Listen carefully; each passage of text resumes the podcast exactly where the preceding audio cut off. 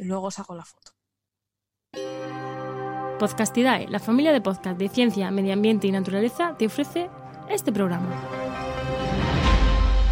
Buenas tardes a todos, bienvenidos a Enciérrate con la Ciencia, nuestro podcast del fin de semana para hacer esto más ameno. ¿Qué tal estáis? Nosotros aquí, bueno, hoy estoy rodeadísima de gente y gente muy, muy buena. Así que más vale que os pongáis cómodos porque esto os va a encantar. Conmigo tengo a Luis Quevedo. Luis, cuéntanos, preséntate. ¿Qué tal? buenas tardes, familia. Eh, un, absoluto placer y lujo eh, estar aquí, estar aquí con todos vosotros. Eh, yo soy, tengo un oscuro pasado en la ciencia como biotecnólogo, pero la verdad es que hace muchos años que lo dejé por los medios de comunicación y probablemente, pues, si a alguien le sueno, es más por haber hecho cosas en televisión española, lo siguiente en Vaya Crack y ahora un formato nuevo que nace en este humilde mundo de los podcasts, de que todos queremos tanto, que se llama El Método y que ahora es un podcast eh, o un video podcast, ¿no? sé muy bien cómo llamarlo, eh, con dos episodios eh, semanales, los lunes y los miércoles en rtve.es, donde estamos dándole vueltas a la ciencia alrededor del coronavirus, hablando con la gente que está en las trincheras médicas y científicas, intentando esclarecer un poco qué hay. Eso sí, divulgación de guerrilla. Son episodios de 10 minutos aptos incluso para mis padres o ese cuñado que todos tenemos en la familia. Wow.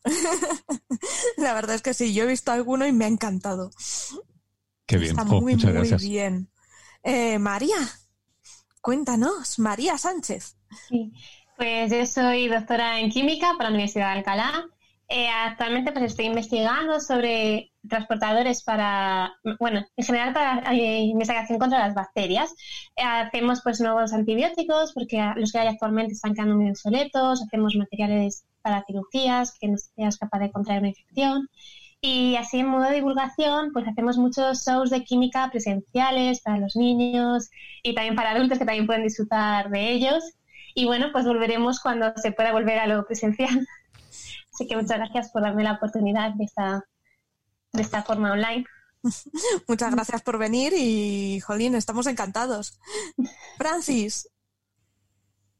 Eh, pues bueno, yo soy eh, eh, informático, físico, doctor en matemáticas, profesor de la Universidad de Málaga, doy clases de bioinformática y divulgo en mi blog la ciencia de la mula Francis desde 2008 y bueno, es un blog para primero, para estudiantes de primeros cursos de la universidad, o sea, no para público general. Pero bueno, también intervengo en podcasts, en, muchos medios, y quizás el más destacable, pues donde conocí a Sara, pues en Coffee Break Señal el Ruido, del Instituto de Astrofísica Canarias. Un poco más. Sí. Patricia, cuéntanos. Hola a todas. Bueno, yo ya he participado varias veces con Enciérrate con la Ciencia y recordatorio rápido, bueno, soy doctora en biociencias moleculares por la UAM y bueno, yo participo en Pint of Science en el equipo de Madrid, me hago cargo de la web y de comunicación. Y bueno, yo divulgación científica, bueno, en el Twitter eh, retuiteo y comparto a veces cosas, pero lo que más es con niños. Eh, estoy en varias asociaciones como voluntaria y hago talleres científicos. La verdad es que la divulgación para niños es una pasada y, muy poquita gente la hace. Es, cierto, ¿eh? es genial. Y a los mandos tenemos a los grandes, tenemos a Juan. Buena, pues sí, otra semana más estamos aquí. Que yo me voy a quedar, como hoy me voy a quedar en la sombra, voy a dejar a Enos que se quede aquí a, los micros y me voy a quedar detrás. Pero no sin antes, pues decir que soy Juan María Arenas, de podcaster, divulgador, doctor en ecología, por si tengo que entrar en algún momento, oye, que nunca se sabe. Y, y, quiero comentaros un par de programas que hemos lanzado en la red. Bueno, uno que lanzamos el viernes, que, que se llama Ciencia, Cine y Podcast, que lo lanzó Sandra Medrano, que la hemos tenido aquí muchas veces en este programa y Andrés Redondo y van a hablar de ciencia y de cine a través de un podcast. en, el naming han estado, han estado bien. Y luego también un nuevo formato que vamos a lanzar de podcast en directos como este, pero monoprograma, por así decirlo, que se van a llamar Podcastidae On Air y que arrancamos el sábado que viene con un podcast sobre rastros y huellas o cómo muestrear rastros y huellas en animales. Si no, ahora que no os lo diga, que ha sido el que lo ha, el que lo ha hablado más que yo. Wow, pues Y me nada. mola un montón ese, ese podcast. Eh, no, cuéntanos más, por favor. Bueno, pues yo soy Enoch Martínez, también me podréis encontrar en redes como EnochMM y también estoy aquí detrás de la red de Podcastidae. Y este nuevo podcast va a ser sobre todo de temas de fauna en confinamiento, eh, fauna silvestre, fauna urbana, cómo les ha afectado, cómo va a pasar en el futuro, qué es lo que va a pasar. Y vamos a tener a grandes divulgadores como Víctor Quero, que es de Entre Pinos y Sembrados, o, o Aventuras Barbudas, que es un youtuber también bastante Sí. famoso. Bueno, va a haber unos divulgadores muy chulos y que es muy interesante. Y muy bien, pues ya, eso La sería. verdad, la verdad es que el tema de la fauna y estos días es un tema muy, muy interesante y creo que, que sí que hay que hay que tomarlo y que a la gente le va a encantar. Va a Y otra cosita que se me olvidaba, Juan, que teníamos otra cosa para comentar y se me ha olvidado. No, mm, sí.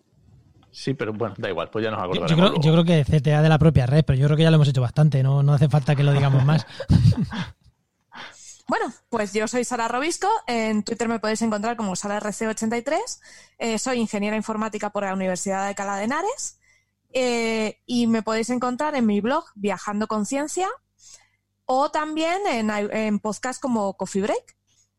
Y también soy miembro de Ciencia la Carta, que es una asociación en la cual llevamos la ciencia, la divulgación científica, a aquellos lugares donde no llega por otros medios. Pues esos pueblecitos de Castilla-La Mancha, eh, zonas rurales, y la verdad es que es una cosa muy bonita. Os recomiendo también que los sigáis. Bueno, y vamos a meternos en harina con las preguntas que habéis hecho, que habéis estado muy, muy inquietos. Y tenemos por aquí algunas de biología. Dicen, dice, hola, Oscar Triano, ¿qué efectividad tendría una vacuna contra el COVID-19 si solo un porcentaje muy, muy pequeño de personas desarrollan anticuerpos? Y por otro lado, ¿qué mecanismo usa el sistema in- inmune para vencer a ese virus sin anticuerpos? Esa creo que te la habías apuntado tú, María. Sí, o sea, eh, la había estado mirando yo y bueno, creo que son dos preguntas muy interesantes. Voy a empezar explicando cómo funciona el sistema inmune para después que se entienda mejor cómo va a funcionar la vacuna. ¿Vale? En el sistema inmune pues tenemos dos cosas. Eh, la primera respuesta es antes de los antibióticos, por lo que viene mucho antes, es que la, célula, cuando detecta que tiene material genético del virus, lo que hace es que genera una señal. Esa señal la detectan las células natural killer y empiezan a matarlas. Y son ya a partir de ahí cuando empieza toda la cascada del sistema inmune, se generan los anticuerpos y los anticuerpos van a defenderse del virus. ¿Vale? Hay unos anticuerpos que van a ser los que recluten a las células que matan al virus o a las células infectadas, otros que sean los que directamente ellos bloqueen al virus para que no pueda infectar, ¿no? Sencillamente envolviéndole por los puntos en los que se une a la célula. Si está unido, pues está bloqueado y no puede, no puede unirse, no encajaría la pieza. Y otros que van a ser los que nos den la protección a largo tiempo. Que estos a veces duran toda la vida, a veces duran menos tiempo. Por ejemplo, en el caso de la varicela, que dura toda la vida. Para el tétano, pues tenemos muchas veces que revacunarnos porque a los cinco años dejamos de ser útiles anticuerpos. ¿Vale? ¿Qué pasa para el caso del coronavirus? En el caso del coronavirus llevamos muy poquito tiempo con este virus, entonces no sabemos exactamente qué está ocurriendo. Y, pero bueno, lo que los datos que tenemos ahora mismo apuntan a que ya China ha dicho que un 14% de los infectados vuelven a tener síntomas. Y hay una población mayor que vuelve a estar infectada sin síntomas. ¿Esto que nos indica? Pues que o el virus ha mutado o que el cuerpo no lo eliminó por completo. Hasta ahora se piensa que es que el cuerpo no lo está eliminando, que es que las PCRs, aunque estén negativas, no tienen sensibilidad suficiente y que en verdad esa gente no estaba curada. Por lo que vuelve a repetir síntomas no es porque no tengas anticuerpos, si te vuelves a infectar es porque no estabas curado. Entonces, eh, ¿significa que el cuerpo no puede curarte del todo? Pues parece que no. Y entonces hay la necesidad de una vacuna y de un tratamiento. Las vacunas están hechas de forma muy rápida. Apenas conocemos cómo ataca el virus. Entonces, no se espera que tengan una efectividad de 100% de que no te infectes. Por lo que están diciendo de que generan pocos anticuerpos. Pero las que están en fase 1 han demostrado que sí generan anticuerpos y en monos que se ha probado más, sí que se ve que aunque los monos se infectan, que los hayas vacunado, generan síntomas mucho más leves. Entonces, si aumentamos la población asintomática del virus, vamos a evitar ese colapso en la sociedad. Entonces, es lo que ahora mismo se está buscando con una vacuna. Ya en un futuro, con más tiempo, cuando sepamos cómo, cómo funciona el virus, cuando sepamos mucho más de él, sí se podrá hacer vacunas más eficientes. Porque, por ejemplo, en el virus del ébola se vio que es que el virus genera un 80% de virus que, es inactivo, que no hace nada y lo que hace es eh, entretener al, cuerpo, mientras que solo un 20% es el que de verdad infecta al, cuerpo. Y entonces, el, claro, nuestro, nuestro metabolismo hace que generemos anticuerpos que no funcionan.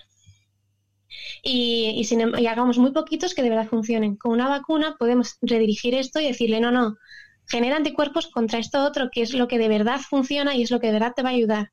Por eso digo que aunque ahora mismo no sé, con el coronavirus no sabemos qué va a pasar, sí se ha visto que tiene cierta efectividad y todo lo que sea sumar ahora es imprescindible.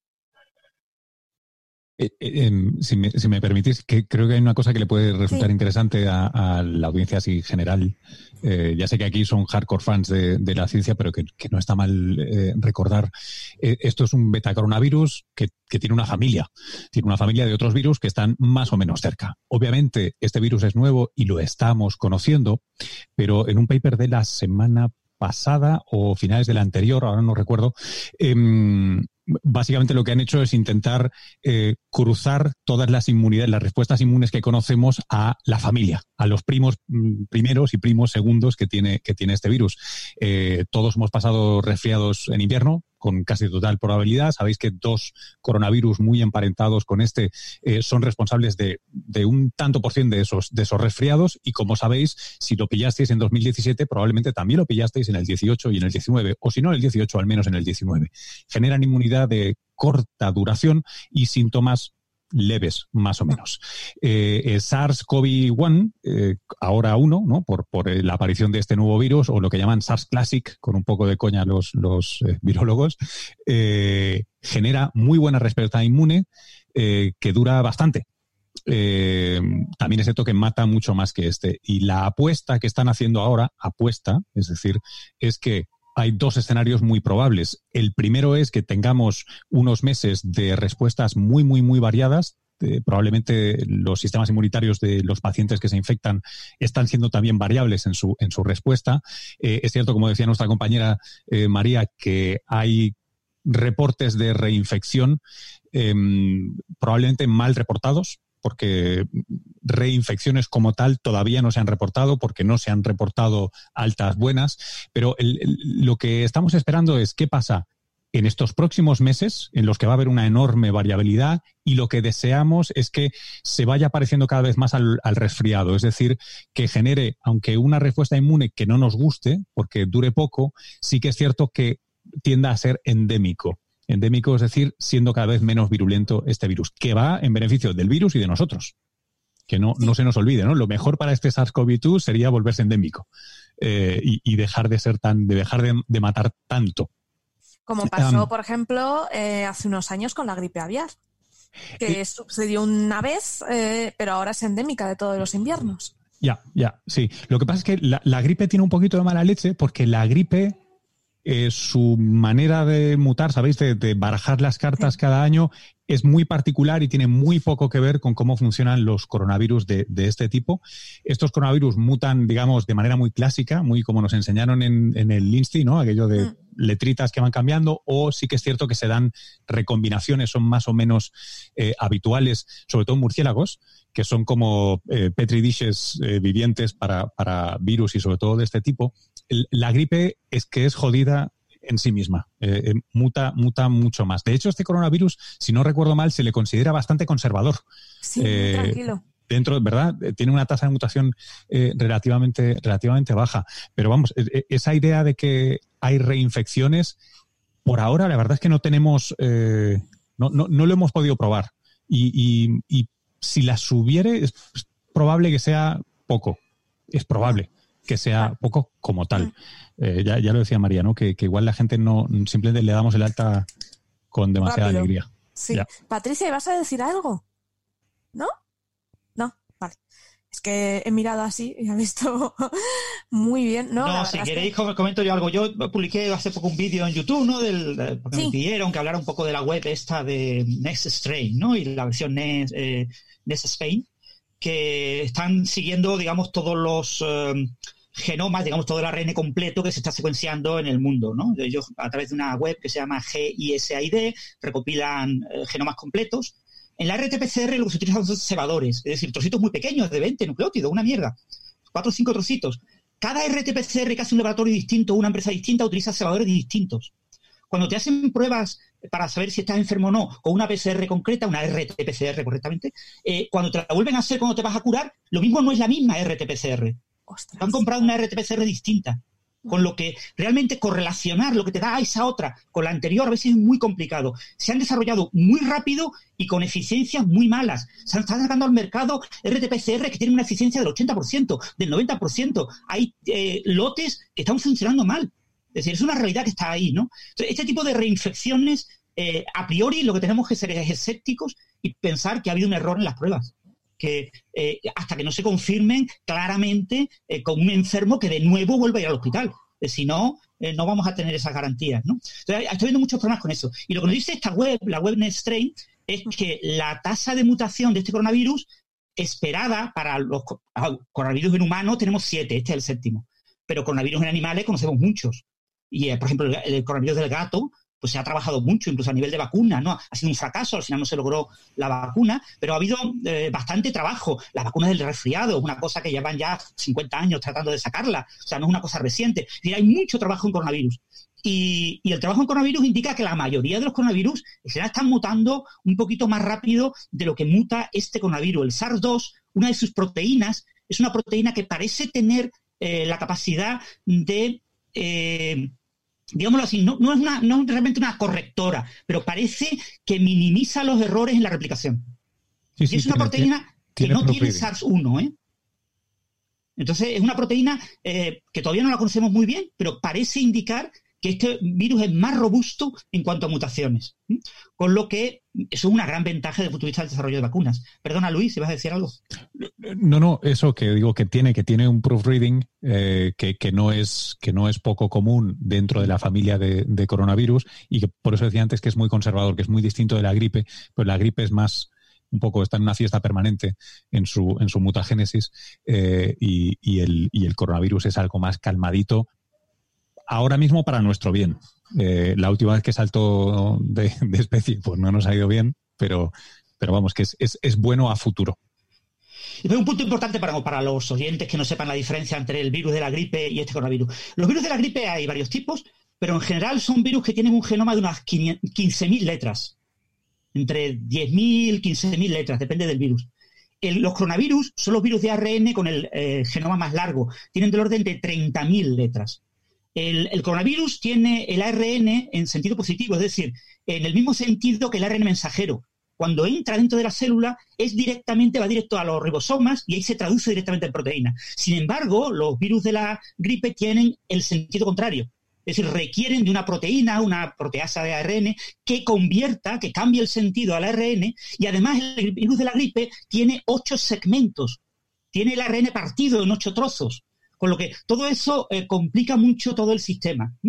Eh, a la hora de buscar vacunas, a la hora de buscar cosas muy, muy estables en el tiempo, es mucho más complicado en un virus que tiene esas capacidades. Claro, el virus de la gripe es así porque eso le garantiza aguantar mucho más en el tiempo, variar mucho más, etcétera, Entonces, hay más pasos en el proceso de traducción de las proteínas del virus de la gripe que hay en el proceso del coronavirus.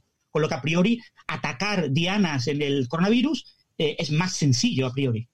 Otra cosa es que obviamente desarrollar vacuna requiere decenas de años y que pretender tener una vacuna en un año y medio, pues algo, pues es tener mucha fe. Pero bueno, hay que tener fe. Pero se está, pero rápido.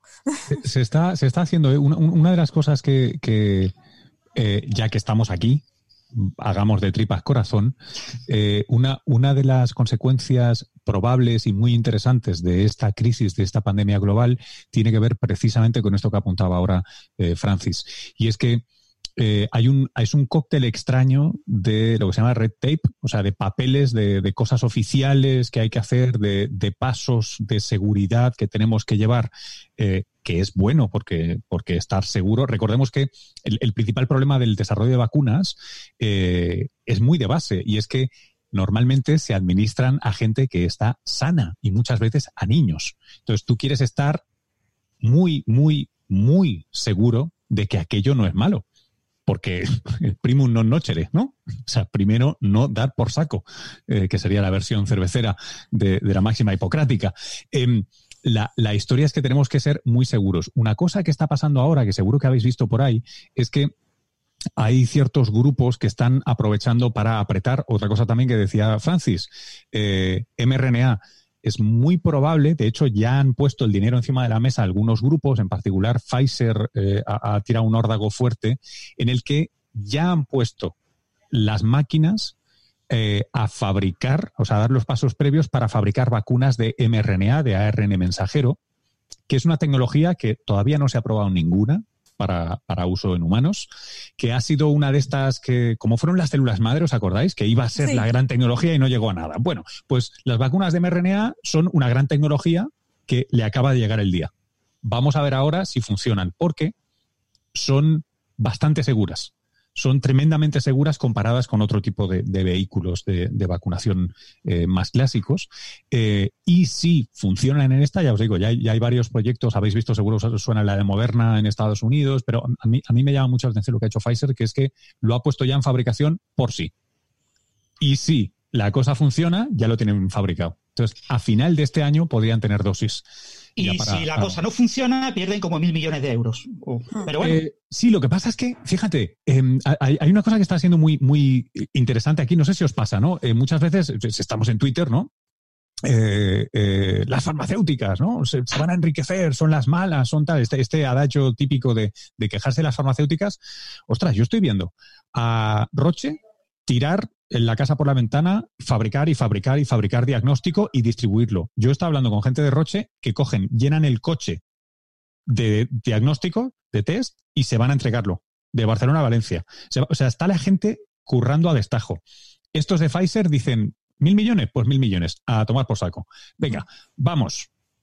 Em, está muy bien.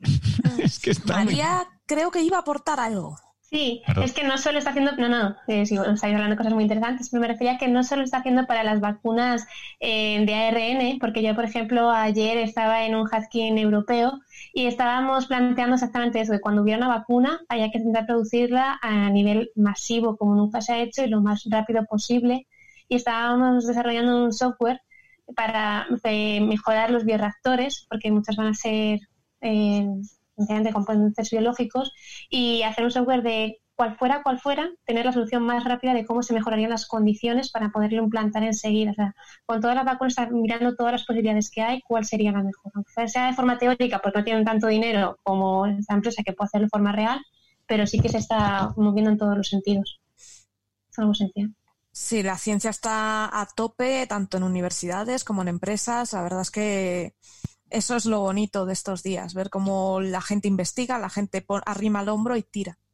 Antes nos decían que solo, eran, solo podía suceder esto cuando eran conflictos bélicos y gente mataba gente. Hemos demostrado que no. No, que nos podemos unir todos contra un enemigo común. Ah, pero avanzar de manera tremenda la ciencia sin necesidad de que nos estemos matando unos a otros. Eso es. Yo siempre pensé que sería un platillo volante tú, y es un coronavirus. que sí? Es muy, muy curioso. Bueno, y voy a aprovechar este incisillo para cambiar de tercio y salir del tema del virus. y nos adelantamos en física. Agárrate, Francis, porque hay una pregunta de Fran Peralta en Twitter, arroba Fran Peralta S, que dice, he leído que Penrose defiende que la conciencia surge de un estado cuántico. Según su teoría, ¿qué significa? ¿Qué se entrelaza exactamente? ¿Es a nivel macroscópico? ¿Cómo se mantiene este estado?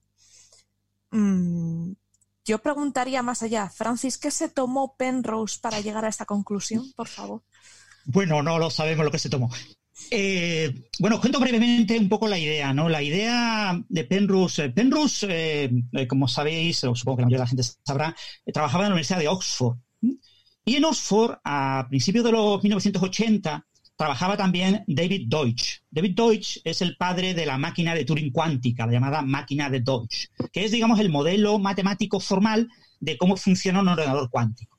Entonces, eh, Penrose cuenta, ha contado varias veces, que se tomaba unos buenos cafés con Deutsch y que se, enamoró de la idea de la máquina de Turing cuántica, ¿no? Una cosa mm, aparentemente maravillosa para resolver problemas de la física. Entonces, eh, a principios de los 90, eh, Penrose se sienta tranquilamente y escribe un libro por su cuenta.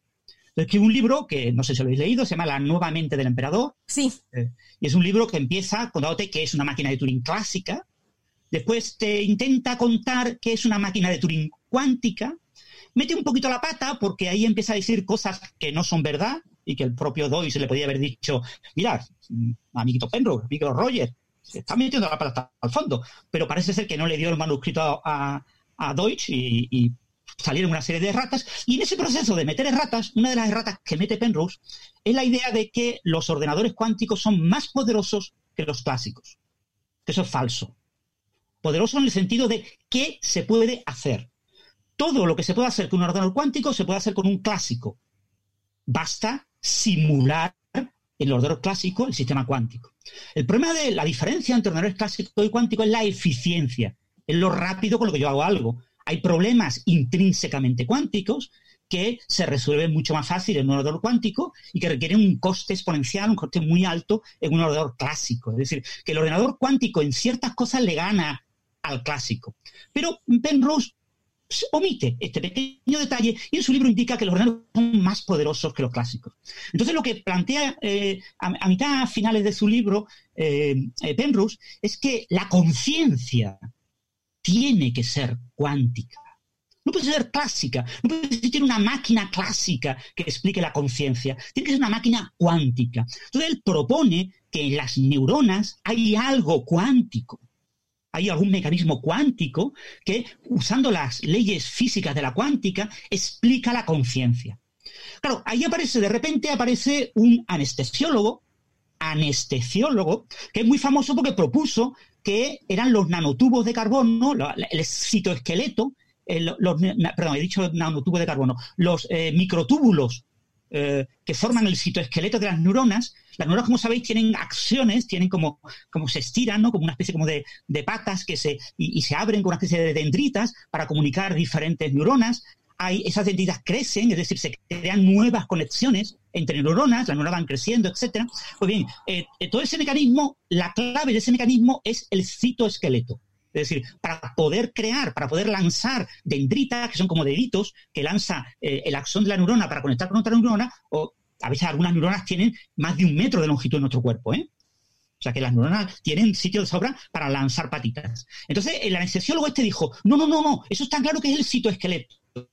Entonces eh, se habla con, con Penrose y Penrose dice, mira, pues no está mal. Vamos a ver, ¿qué tiene el citoesqueleto? Es decir, el citoesqueleto de las neuronas, lo habéis visto muchas veces en un vídeo de YouTube que es precioso, que tiene unas cinesinas, unas, unas eh, kinesinas, una, una especie de, transportadoras de... Eh, neurotransmisores que tienen como patitas, que se mueven como si estuvieran andando por el esqueleto con patitas, ¿no? El citoesqueleto está constantemente en construcción, está construyéndose y destruyéndose. Y el citoesqueleto está hecho de tubulina. Son unas proteínas que forman el citoesqueleto y resulta que las proteínas, las tubulinas, las hay de dos tipos, como la alfa y la beta, ¿no? Entonces dice, maravilloso, claro, esa es la respuesta. La tubulina, si hay de dos tipos, cero y uno sistema binario, información clásica, información cuántica, seguro, absolutamente seguro que es la estructura de, esas dos eh, tubulinas lo que crea el ordenador cuántico. Entonces lo escribe en un segundo libro que se llama Shadows in the Mind,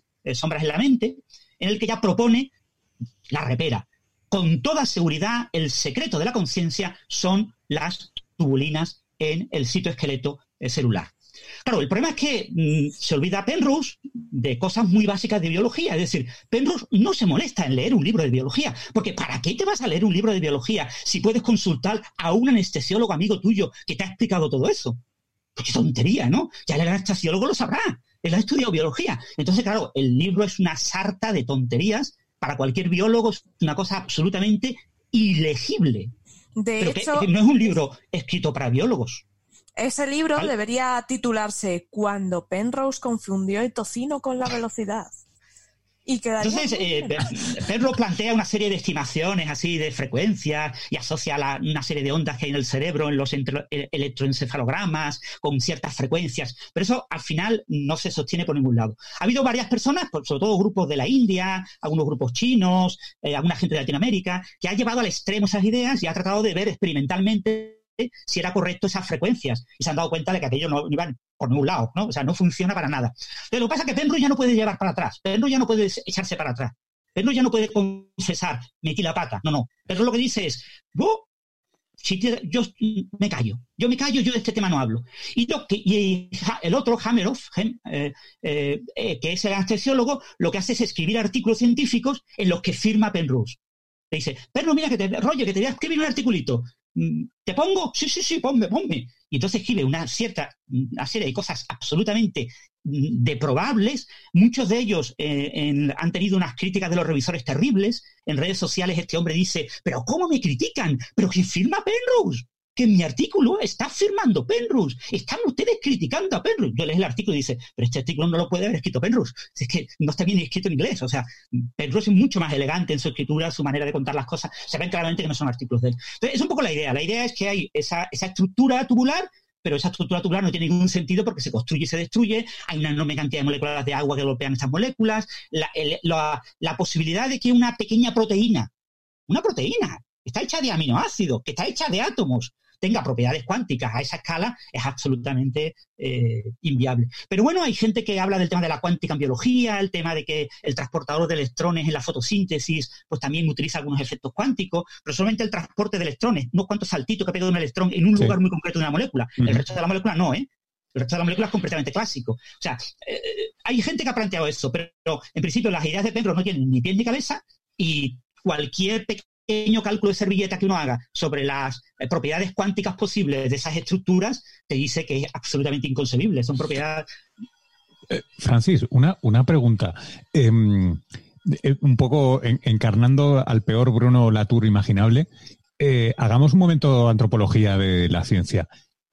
¿Cuántos normalmente señores que creen haber merecido uno o dos premios Nobel y no los han recibido, en sus años postreros de, carrera tienden a tener ocurrencias de estas, porque Penrose no es el único que, pontifica sobre la cuántica del cerebro o habla sobre si el cambio climático es correcto o no porque sabe de...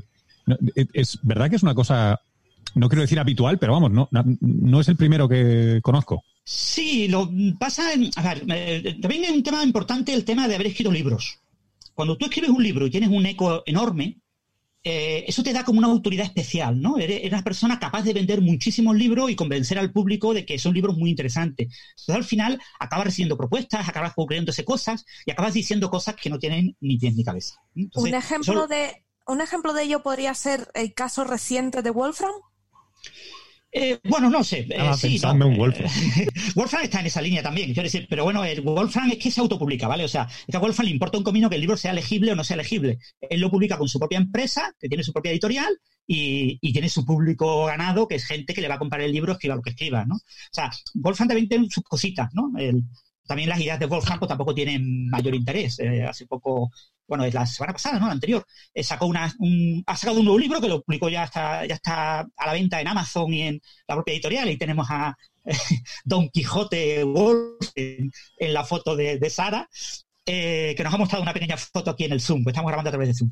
Y, y resulta que, bueno, Wolfram ha propuesto pues que una idea que a él se le ocurrió en 1983, más o menos, pues que sigue siendo válida y, que todo lo que va en contra de esa idea pues no puede ser verdad, así que ha decidido que lo mejor que puede hacer la, ciencia mundial es eh, apoyarle. Es decir, todas las personas, todos los físicos que ya no pueden trabajar de físico, todos esos jóvenes doctores que ya no tienen trabajo en la, en la academia, que han sido echados por la academia y tienen que, y tienen que trabajar, yo que sé, en empresas, ganándose los dineros, haciendo informática y, convirtiéndose en millonarios, eh, con todo el tema este de la bolsa. Toda esa gente, en realidad, en su tiempo libre lo que tiene que hacer es trabajar en las ideas de Wolfram, ¿no? Entonces, porque va, Wolfram se lo merece. Entonces, lo que ha aprendido Wolfram es crear una especie de comunidad de muchísima gente fuera de la academia, porque la academia no va a poder publicar eso no se va a poder publicar en artículos científicos, no va a poder tener eh, mayor eco, eh, pues fuera de la academia tratar de desarrollar esas ideas. Pero son ideas que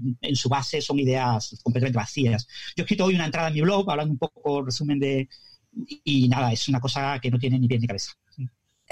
sí, para mí, después de leerme la parte de Wolfram, lo que ha publicado, es un. A ver, si lo hubiera propuesto esa forma de proponer lo que ha tenido, si lo hubiera propuesto como un juego, porque es un juego con grafos, es teoría de grafos y vamos a jugar con grafos computacionalmente y puede ser un juego muy divertido. O sea, la teoría de grafos para la gente que no, que, nos oye y tal, eh, un grafo es un concepto matemático que asemeja mucho a un plano de metro, ¿vale? Las estaciones son los nodos y las uniones, las aristas, son las conexiones entre estaciones, las vías del tren. ¿Vale? Pues de acuerdo a eso, nosotros en informática eh, seguimos caminos por los grafos para encontrar soluciones a problemas. ¿Vale? Pues él lo que hace es construir estas construcciones matemáticas, estos grafos, y dice, oye, eh, se aplica unas reglas que se inventa y dice, quizá con esto podríamos sacar conclusiones, ¿no? Conclusiones muy chulas y demostrar teorías. Si esto, él, en lugar de decir, he descubierto, he solucionado la física, él dice, oye, he propuesto este juego, si os apetece jugar, inventar reglas, a ver qué sacamos, hubiera quedado muy elegante, hubiera quedado un entretenimiento muy divertido para matemáticos y para físicos, y yo creo que el enfoque hubiera sido mucho mejor. Bueno, yo qué sé, es que quiero decir, no es verdad lo que has dicho. O sea, quiero decirte, a ver, no es verdad que, esto sea puramente un juego, ¿vale? O sea, no, pero sí que se puede ver como tal. Eh, en teoría de grafos, llevamos 60 años con una matemática muy bien precisa. Yo qué sé, pues el, el exmarido de Calagrima, ¿no? Eh, eh, Márquez, ¿no? Eh, tiene, tiene un trabajo pues muy serio en teoría de grafos y, se demuestran teoremas. Y, o sea, hay muchos, miles de matemáticos en el mundo trabajando en teoría de grafos y, en sus extensiones, ¿no? Pero eso no es lo que interesa a Wolfram, ¿vale? O sea, a Wolfram le importa un pepino los grafos y los hipergrafos y todo tipo de cosas. Lo que Wolfram plantea es una idea eh, que es una idea clásica ya, de, se entronca en la década de los 30 del siglo XX, de que eh, el universo es un ordenador. El universo es un ordenador y funciona con un algoritmo. Entonces, hay muchas maneras de escribir algoritmos. Una manera bonita es escribirlo con grafos. Entonces, el universo es una especie como de, de, de, una simulación tipo Matrix de un, una, no se sabe bien qué es, unos entes externos o lo que sea, que simulan. Entonces, lo que tenemos que descubrir es el código, tenemos que descubrir el algoritmo del universo. ¿no? Y, entonces, una, él plantea como un buen camino, un camino, el, tratar de desvelar eso. Entonces, lo más parecido a un algoritmo que dibuje gráficos y que haga cosas que parecen variedades y que parece que tienen una cosa de continuidad como el espacio y una cosa que fluye como el tiempo y cosas por el estilo, pues son este tipo de grafos que, el, bueno, él utiliza una cosa que se llama hipergrafos, pero no es lo mismo. Eh, pero ya os digo, lo que él tiene en la cabeza es una visión de que el universo es una máquina eh, que funciona con un algoritmo y que hay que desvelar ese algoritmo. Y que ese algoritmo es clásico. O sea, la, visión subyacente de, Wolfram es que al, estilo de Einstein, ¿no? Einstein no podía concebir, bueno, Planck tampoco, todos los primeros grandes físicos no podían concebir que el universo fuera cuántico, porque no entienden muy bien lo que significa que el universo sea cuántico. Entonces, para ellos, eh, ellos habían estudiado la carrera con un universo clásico. Entonces, para ellos el universo tiene que ser clásico. Y la, y la cuántica tiene que ser una especie de, efecto estadístico un sistema clásico muy complicado aparenta ser cuántico, pero en realidad no es cuántico, no es probabilístico, ¿no? Eso cambia completamente con la segunda generación. O sea, la primera generación de los cuánticos, pues tiene ese problema, la segunda generación ya aprende una cuántica que parece funcionar y ya gente de la época de Richard Feynman, por ejemplo, ya ve como lo más natural del mundo. Es que es inconcebible que el universo no sea cuántico, ¿vale? Ya se cambia completamente la tortilla, ¿no? Pero sigue habiendo algunos físicos eh, y sobre todo muchos físicos que, tienen como ese resquemor interior, ¿no? Hacia, hacia la cuántica, ¿no? Esa, esa falsa, ese falso dicho de nadie entiende la mecánica cuántica, ¿no? Es una oye, cualquier físico que estudia la carrera entiende la mecánica cuántica exactamente igual que la clásica. quiero decir, lo que no me puedes decir es que eh, no entiendes la cuántica, pero entiendes la clásica. Perdona. Eh, hablando, Francis, hablando de mecánica cuántica y bueno, conciencia, ¿no? que es lo que estábamos hablando de la pregunta que veníamos antes de Penrose, hay, hay otra pregunta que voy a enlazar que es de la plataforma en defensa de las fuentes, que dicen que mm, tras ver una entrevista en Jardín Radiado a Paco Calvo, que han visto que bueno algunas de las discusiones sobre mm, eh, sobre qué es la vida eh, dicen qué opinión se merece el estudio de la inteligencia vegetal, la inteligencia de enjambre y similares. bueno, y puedo hablar un poco más, Sara, de temas de inteligencia, pero en el caso, en principio, no existe la inteligencia vegetal. Lo que sí existen son sistemas de comunicación molecular, ¿vale? O sea, las plantas es verdad que generan sustancias. O sea, mm, todos los organismos vivos de la Tierra, desde las bacterias más sencillas, generan señales químicas. Las plantas generan señales químicas. Entonces, ante circunstancias de estrés, eh, ciertas células de las plantas generan ciertas sustancias que tienen la propiedad de que se pueden propagar por el aire. Son, eh, en aerosoles se propagan de una planta a otra. Entonces es verdad que si tú le cortas en un bosque a un árbol una rama, se generan unas señales químicas en esa, en esa herida que es transmitida a otros árboles y que los otros árboles notan que ha habido un, estrés y que probablemente pues, desarrollen ciertas sustancias químicas en sus células para protegerse de ese asunto. Pero no lo solo, células procariotas. ¿eh? Eso es, no solo va por el aire. Eh, entre árboles. Raíces también, sí. las raíces, están comunicadas por unos hongos, las micorrizas, que les unen. Entonces, si nosotros escarbamos en un bosque, están todos eh, o una gran parte de esos árboles comunicados por esta, esta red de micorrizas. ¿Eso qué hace? Que imagínate que en una punta de bosque un árbol se está quemando. Pues él está comunicando al resto de, mm, yo estoy chungo. Eh, preparaos porque viene algo feo. Se cree que funciona así. Yo no soy bióloga. He visto otro experimento que, que, es muy bonito, que es que pusieron una planta unida a un motor y esa planta aprendía que si le movían la luz solar, ella movía el motor, movía las ruedas para ir a la luz. Y si la cambiabas de posición, volvía a ir. Así que si hasta un punto llegan a aprender para adaptarse al medio. Por ejemplo, que hecho tú del incendio, hay plantas que, que, empiezan a adaptar sus frutos al suelo porque saben que ellas se van a quemar pero claro, ellas servirán de abono para los que crezcan en un futuro. Entonces, para intentar enterrarlos y que aunque ellas mueran, sobre que sobreviva al bosque después. O sea, que sí que hay mecanismos que se ve que hay una respuesta, no es aprendizaje o es otro, pero sí. si, me permitís dar una pincelada muy rápida, la, la eh, ¿sabéis? Igual aquí alguien de filosofía iría muy bien, porque se me antoja que es una pregunta mal planteada. Em, el problema es que como no tenemos consensuado una definición de inteligencia que aplique a las diferentes áreas donde ahora estamos usando una palabra de lenguaje común, porque todos sabemos lo que significa ser inteligente, hasta que nos sentamos a intentar aclararnos. Y si ya empezamos a hablar de especies vegetales, animales, em, tubulinas entre neuronas y tal, pues la liamos, muy parda. Para esto nos hace falta filósofos o nos hace falta simplemente decir, no, ese artículo que has leído sobre inteligencia digital es bullshit. Es decir, hmm. es, mierda. ¿Por qué? Eso es. Es, una, paja mental. Otra cosa es si quieres empezar a teorizar sobre qué es la inteligencia y podríamos entender que ciertos ecosistemas son inteligentes por su gestión de la información, cojonudo. Pero entonces tendríamos que estar de acuerdo a que eh, Madrid es un sistema vivo inteligente porque lo que yo hago afecta a mi vecino de allí enfrente y eh, eh, ¿verdad? Hmm. Entonces me da la sensación de que entramos en o en semántica o en filosofía, pero vamos, que esas cosas que se ven por ahí es como, seguro los que sabéis de física, ¿cuántas veces os viene alguien con una paja mental de estas brutal sobre, entonces, si una partícula puede estar en cualquier lugar al tiempo, eso quiere decir que yo puedo visualizar mi... ¿no? Es, al final es lo mismo, es un, es un tema de el choque que hay entre el lenguaje técnico y el lenguaje eh, popular, el que usamos todos. De hecho, a nosotros en informática nos ponen las cosas muy difíciles este tipo de filosofías.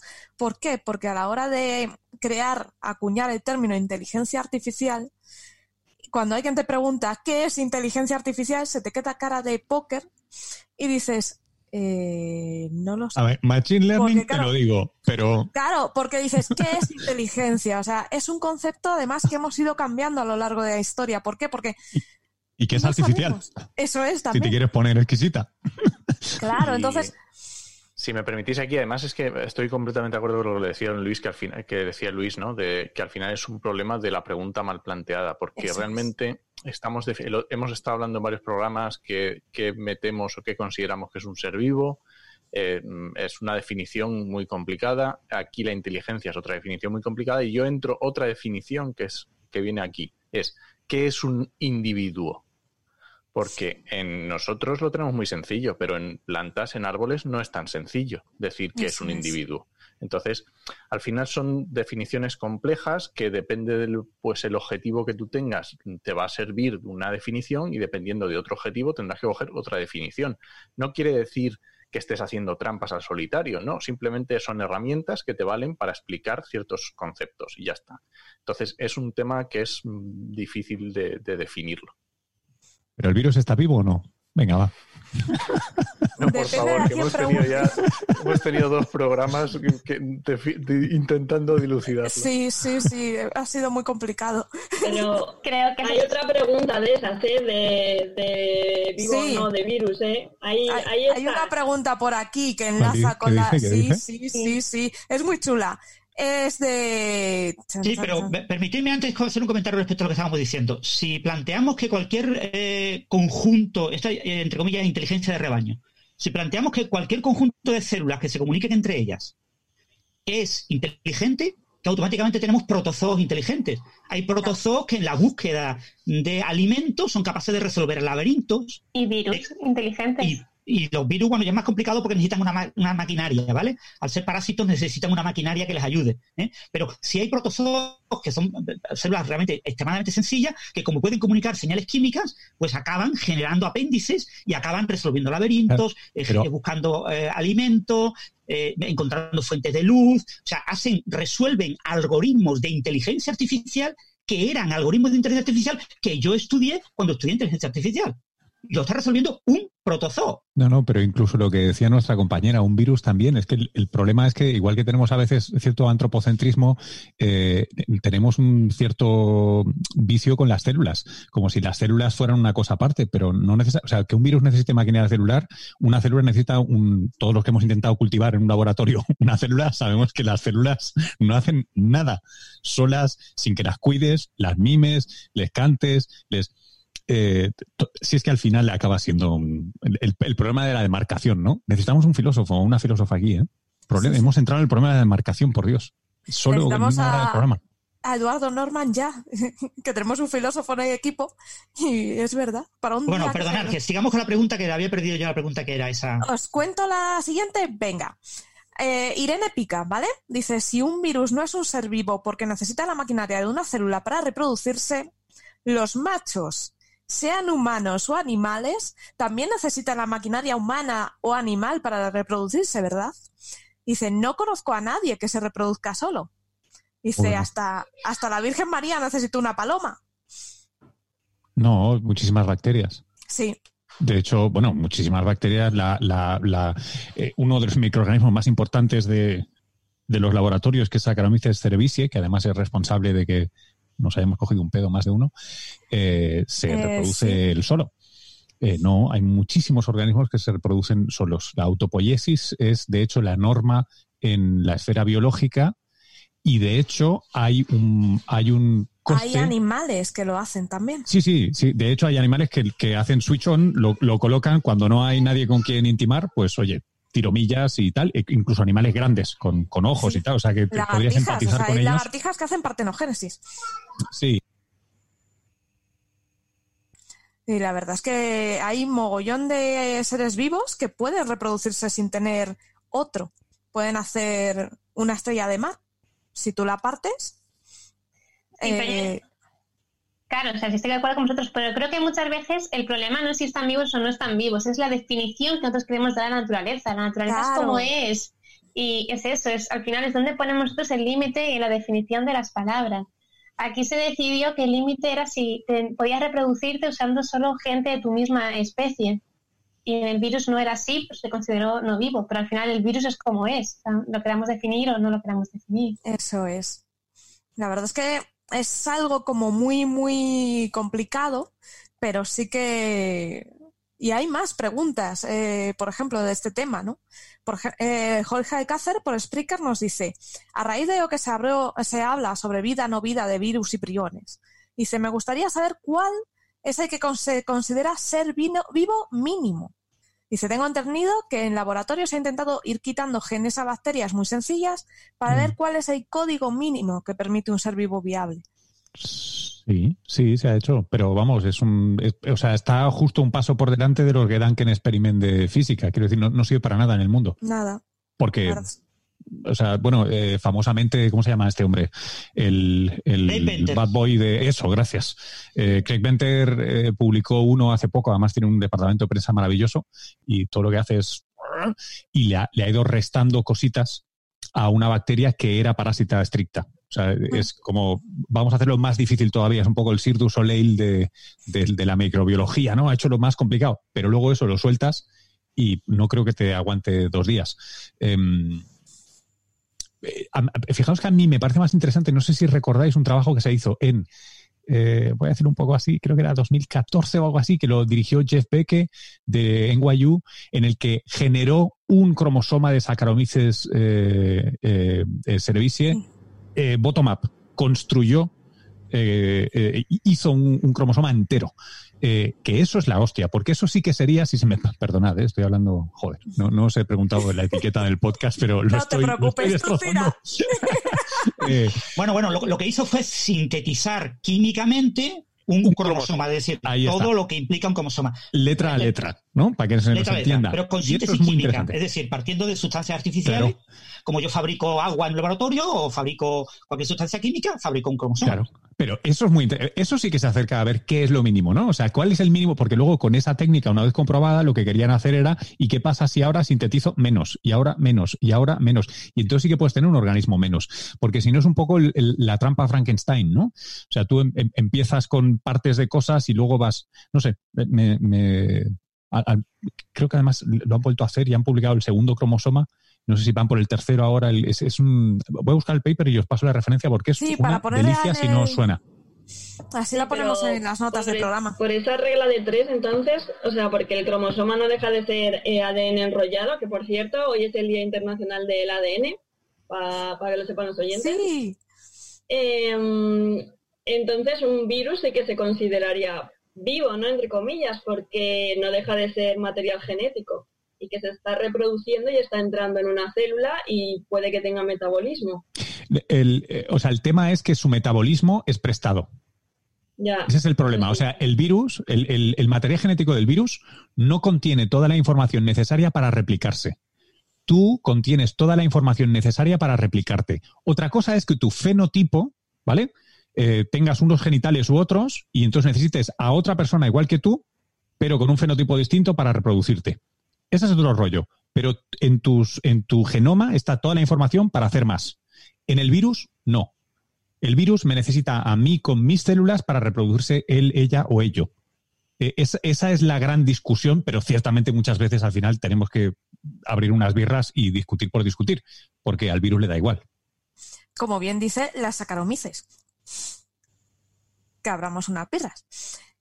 Sí, la, idea de, de Craig Venter era esa, era la que acabo de comentar eh, Luis, ¿no? construir, o sea, lo que eh, se pretende en biología sintética es utilizar las células como fábricas.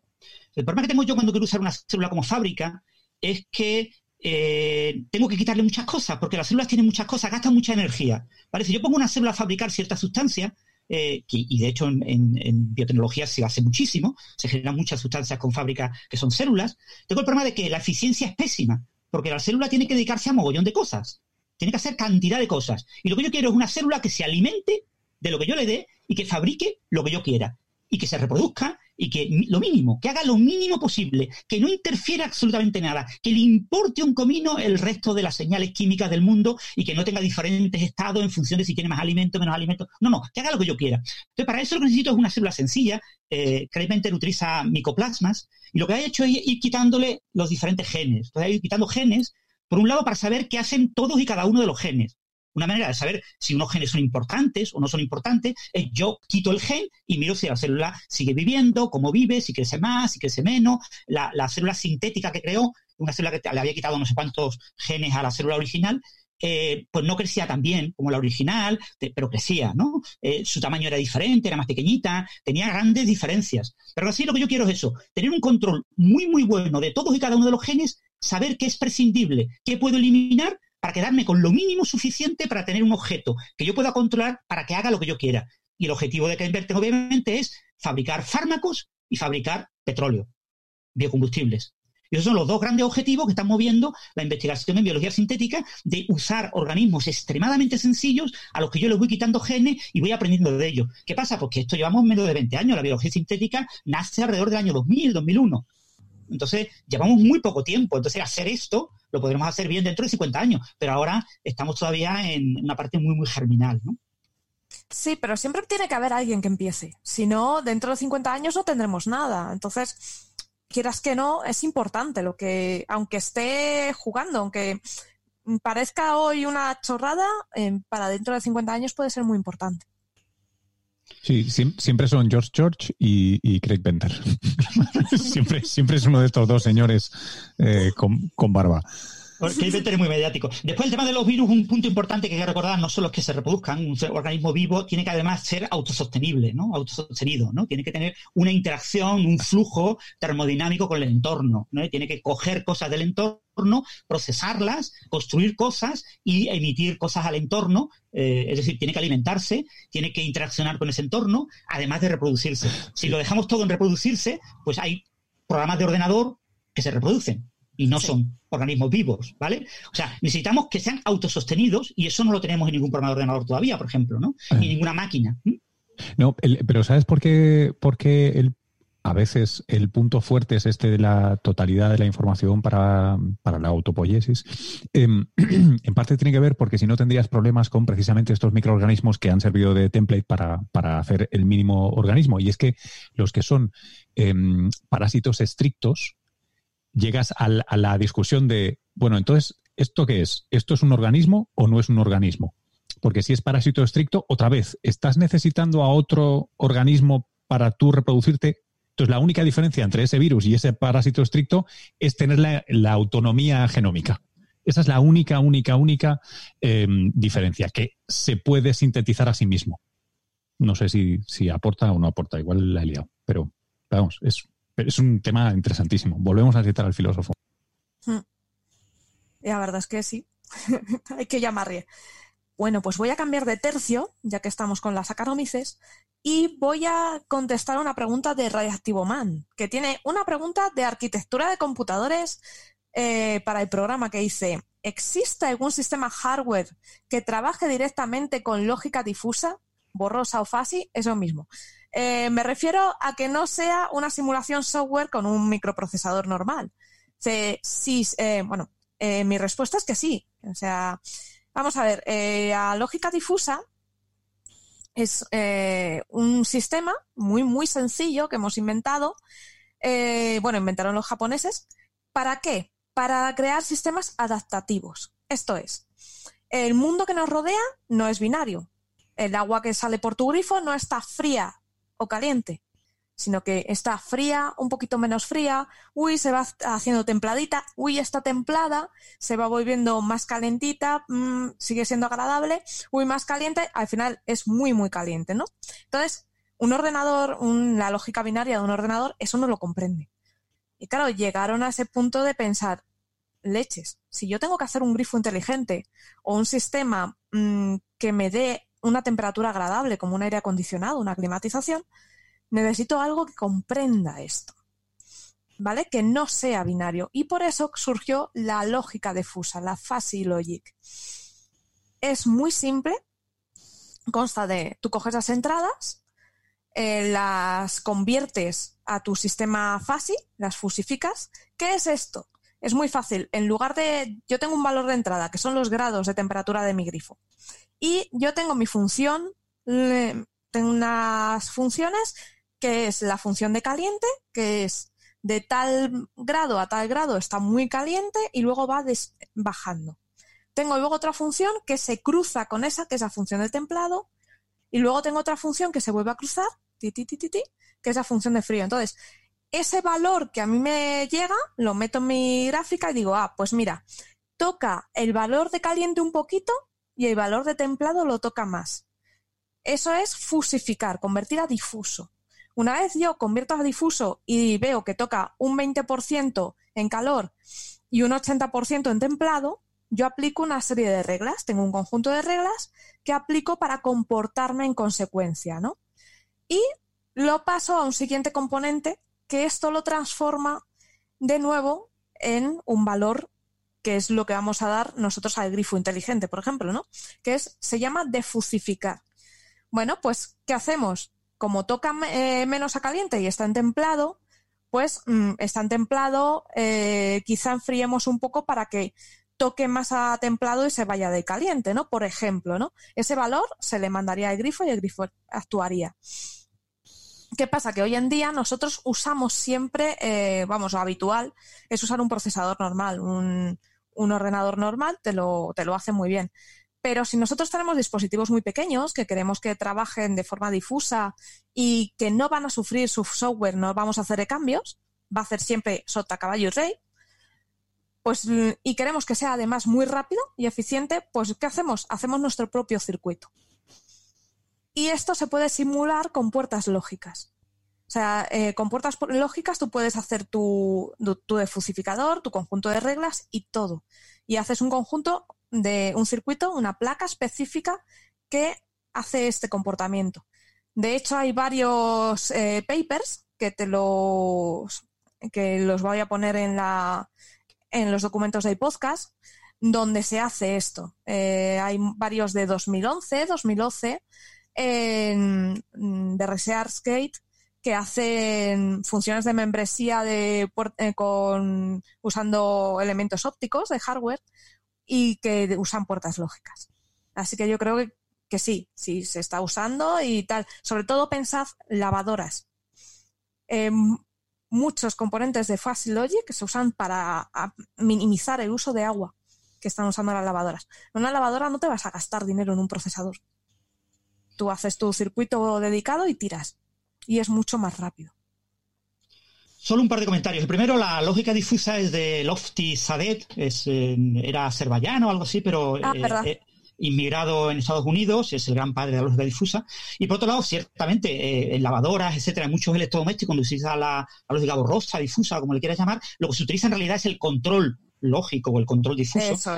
el control se suele implementar siempre en hardware, en microcontroladores. Y por supuesto, la lógica difusa se puede implementar en microcontroladores, en PLAs, en PLDs, etcétera. Es decir, los circuitos habituales que se utilizan para el control de cualquier dispositivo obviamente se pueden adaptar a cualquier algoritmo de control, sea un PID clásico, sea un algoritmo eh, de control neuronal, inspirado en redes neuronales artificiales, sea de lógica difusa, etcétera. En lógica difusa, por supuesto, pues, se implementan en hardware sin ningún problema, mm. porque te interesa una cosa muy sencillita y es, es tan sencillo que no requiere nada. Sí. Requiere muy poquito cálculo, la verdad es muy sencillo y funciona muy bien. De hecho, hay una en Japón, hay una ciudad cuyo metro, el tren funciona solo y lleva un control difuso muy chiquitín que maneja, maneja el control de tren.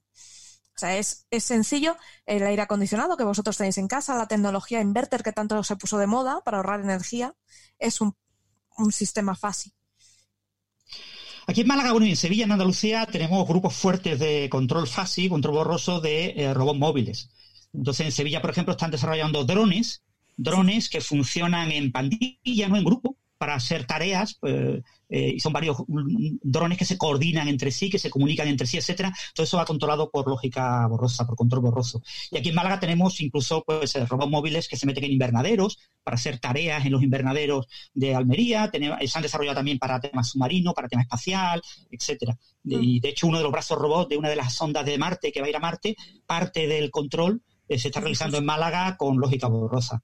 hoy en día la lógica borrosa a nivel de control es algo completamente estándar y de hecho yo cuando estudié la carrera, que fue hace 30 años, ya existía y ya lo estudié. O sea que es muy, muy antiguo. Lo antiguo que es. Sí, los sistemas Mandani, Mandani y Sugeno son muy, muy antiguos. Eh, de hecho, eh, una de las cosas que más sorprende, ¿no? ¿Os acordáis de hace muchos años que salió un anuncio de un coche que decía un niño, mi padre es mago? Mi, mi padre aparca el coche solo. Y es que el coche se aparcaba.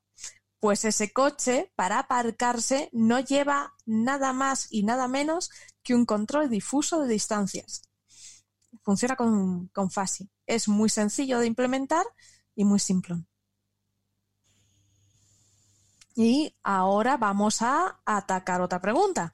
Chin, chin, chin. Miguel Casanova, arroba Migi250, nos dice: Si no me equivoco, Fondo Cósmico de Microondas nos, nos muestra un corte esférico 2D de una época temprana de universo con el de universo, perdón. Con el tiempo, este corte se irá alejando y se esperará que cambie. ¿Se esperan ver variaciones a escala humana? ¿Se están buscando para ver si concuerdan con lo esperado?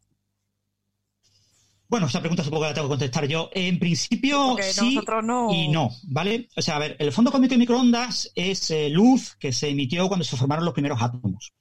Los primeros átomos se formaron cuando el universo, claro, los primeros átomos que se formaron primero fueron átomos de helio, después fueron átomos de tritio, de deuterio y de hidrógeno. Entonces, el último átomo en formarse es el de hidrógeno. Ese proceso ocurrió entre que el universo tenía unos 150.000, pongamos, años, 150.000 años y unos 380.000 años. Era un proceso que ocurrió mucho antes del primer millón de años. ¿eh? El universo, recordar que tiene 13.800 millones de años. Es decir, todo esto ocurrió hace 13.800 millones de años, porque ocurrió en menos de un millón de años. Bueno, en este proceso de formación de los primeros átomos, antes de los átomos lo que había era un plasma. Había electrones y había núcleos. Núcleos de helio, un 25% era helio, eh, y núcleos de hidrógeno, protones, que era el 75%. Entonces, eh, los fotones chocaban constantemente, sobre todo con los electrones. Entonces, el universo era completamente opaco. Es decir, un, un fotón prácticamente no podía moverse. Está, recordar que el universo en aquella época era, eh, al final de, de la recomendación, se llama este proceso, era 1100 veces más pequeño que ahora. Pero es que al principio del proceso de la recomendación era unas 3000 veces más pequeño que ahora, ¿vale? El universo. Entonces, los fotones estaban constantemente chocando con electrones y no daba tiempo a salir de ahí. Cuando se forman los primeros átomos, que son neutros, el fotón ya puede pasar cerca de una cosa neutra porque el fotón solo interacciona con las cosas que tienen carga eléctrica. Entonces, cuando forman los primeros átomos, el universo se vuelve neutro y el universo se vuelve transparente.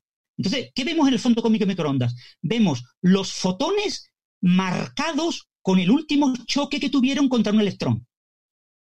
¿Vale? O sea, el- un choque de. Eh, son choques inelásticos, son choques elásticos, no son inelásticos, no son, no es interacción de Compton, de, de oh, se me el nombre. Bueno, eh, es interacción, es la interacción no relativista, es decir, el fotón choca contra el electrón y sigue su camino, como que se curva su trayectoria, no choca y no hay un proceso de absorción y reemisión.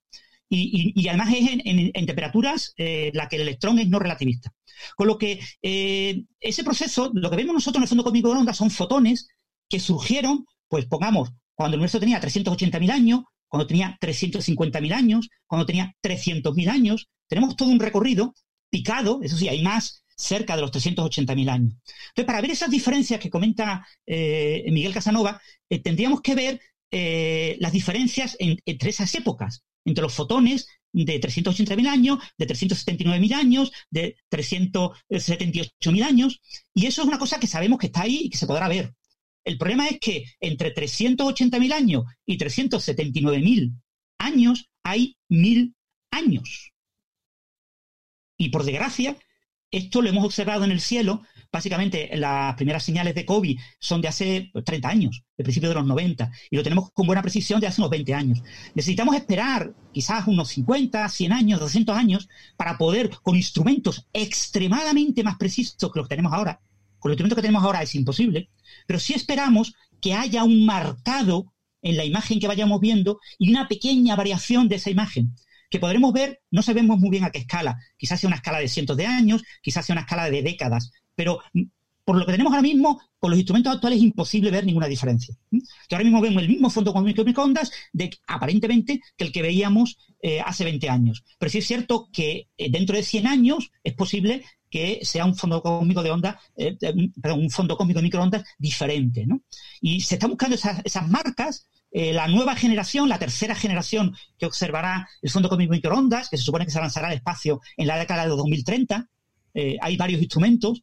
Eh, hay un instrumento de la NASA, un instrumento de la ESA eh, y varias agencias. La agencia japonesa también quiere lanzar un instrumento. China también quiere meterse por ahí y lanzar otro. Lo mismo en la década de los 30 tenemos tres o cuatro instrumentos. Lo mismo, alguno de ellos tiene la precisión suficiente para ver este efecto. Pensamos que un efecto teórico está ahí, el ver esa diferencia de entre fotones que surgieron en un momento, surgieron un poquito antes. Porque digo, los fotones surgieron en un lapso de tiempo de unos 150.000 años.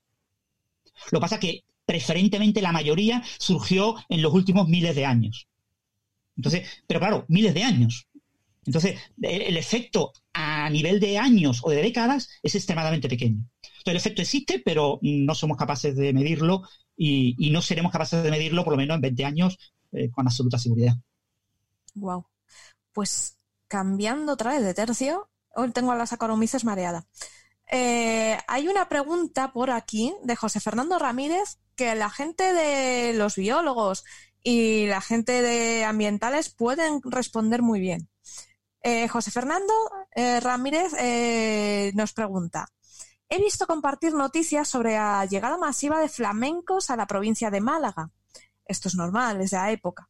Muchos lo relacionan con el descenso de actividad humana, pero ¿no son las migraciones hacia el norte habituales en esta época del año? Contadnos por aquí. Juan, ¿te veo ahí lanzado? Mm, yo he dicho que no iba a participar, era por si nadie se animaba. sí, sí, son habituales. O sea, eso yo creo que es habitual, que no hay problema. la, única, la única diferencia es que si un, si un flamenco dice de pararse y ve una playa llena de gente, no se para. Y si no está llena de gente, sí se para. Eh, yo vivo en la línea de la Concepción, eh, pie de playa, o sea, vivo en la playa, paseo muchas veces por la playa y yo he visto flamencos pasearse en, en que no, sabría decir si todo el año, pero, pero en bastantes épocas pasearse al, al, lado de la playa los flamencos y sin haber nadie, pues estoy seguro que se han parado a orilla de playa. El problema está que normalmente hay gente en la playa y no se paran, pero mm, que ahora se están parando, pero siempre han estado ahí y no es tan difícil verlo, ya digo, yo los he estado, he estado en el paseo marítimo de la línea y los he visto. Y posiblemente al lado de mí había gente paseando y nadie se paró a verlos, porque tienes que saber verlas, ¿sabes? Ahora el problema está que se acercan más y mucha más gente lo está viendo. Claro, también ese concepto, ¿no? El sesgo que tenemos. Ahora nosotros estamos como más pendientes. A lo mejor no hay más animales, sino que nosotros miramos más por la ventana o nos sorprende más ver algo que hasta ayer era habitual. Si aquí en Málaga tenemos la desembocadura del Guadalhorce, no sé si sabéis que Málaga y Torremolinos eran la misma ciudad hace como veintitantos años y se separaron en dos ciudades. Lo que separa a Málaga de, Torremolinos es el río, el cauce del río, y hay un pequeño delta, una pequeña desembocadura, que es un parque bueno, una reserva natural o algo así, ¿no? En esa reserva natural, de toda la vida, eh, paraban los flamencos, había flamencos, ¿no? Lo que pasa es, claro, eh, había como, eh, esto era como una especie, una, una, separación física entre Torremolinos y Málaga. sin embargo, el Paseo Marítimo de Málaga ha ido acercándose hacia esa desembocadura, el paseo marítimo de Torremolino ha ido acercándose a esa, desembocadura y ahora hay chiringuitos, restaurantes, cantidad de gente que va a hacer deporte, no sé qué, ya no se ven flamencos ahí. ¿Vale? O sea, ya lo que se veía hace 30 años no se ve. Obviamente el flamenco llega allí y ve allí la gente corriendo, no sé cuánto. Lo mismo ahora que no hay gente corriendo por ese paseo marítimo, eh, pues lo mismo ahora se ve alguno. Pero ya te digo, eso es algo normal. Eh, las navegaciones están ahí. Entonces el, animal llega y ve un sitio que es una lagunita que le viene de puta madre, pues se queda ahí, ¿no? Es decir, no, continúa, ¿no? Lo que pasa es que si tú le eh, molestas. Y aparte otro detalle. Patricia, sí. Perdón. No, no digo que en principio, o sea, por lo que yo tengo entendido, o sea, los flamencos migran ahí y porque es época de cría y a finales de abril saldrán los polluelos de los flamencos y tienen alimento suficiente. Entonces, siempre migran ahí. No sé, vosotros que sabéis más de ecología. Y también la calidad del, agua, porque muchas de los flamencos mm. están filtrando constantemente. Eh, a mí me gustaría ver los primeros dos metros, tres metros de costa, que es el sitio perfecto para que un flamenco se pose, porque no llega, no toca fondo, eh, casi centímetros, no toca fondo y se puede poner ahí a filtrar comida. Me gustaría saber si ahora la calidad de la comida que ahí pueda filtrar es superior a la que puede filtrar cuando la playa esté masificada, que seguro que la calidad del alimento es mucho menor porque nos metemos con, con cremas al agua y vamos a ver, el flamenco que se le ocurre parar ahí, se ha metido antes una señora con cremas, se ponga a chupar y diga esto no está bueno, no va a ser lo mismo que el que pare ahora que se a ver, que el mar se limpia mucho, ¿eh? no pensemos que esto es agua estancada, pero, pero yo creo que le tiene que afectar también la calidad del agua en los primeros centímetros de costa, creo que tiene que notarse. También que nosotros cuando entramos en la costa, los primeros centímetros, estamos, entramos corriendo, removemos el suelo, estamos, todos los animales que allí eh, viven, ¿no? los moluscos, los hemos removido, los hemos molestado, muchos ni, ni estarán, debido a que estamos pasando constantemente. Entonces ahora que esos moluscos están, quizás sea más fácil para ellos. Entonces, hemos puesto ahí la comida más más mm, accesible, ¿no? Rubén Aguayo eh, nos retorna al tema anterior por Spreaker y nos dice, con respecto a la partenogénesis que hemos hablado antes, dice, si un animal complejo, como el insecto palo o las lagartijas de las que hemos hablado, solo se reprodujera por este método, ¿no puede incurrir en una degradación de su código genético por no haber más diversidad genética con la que mezclarse? Esto... ¿Perdón la pregunta? ¿Cómo es? Sí, bueno, había, la partenogénesis básicamente lo que se hace es generar clones. Espera, espera, que voy a, voy a, voy a repetir la, para pregunta, Luis. Sí, porque la pregunta, había un poco de cacao, ¿no? Sí, dice, si un animal complejo eh, solo se reprodujera por, por partenogénesis, sin necesidad de otro individuo, ¿esto no llevaría a una degradación de su propio código genético por no haber diversidad? Es que mezcla churras con verinas, no...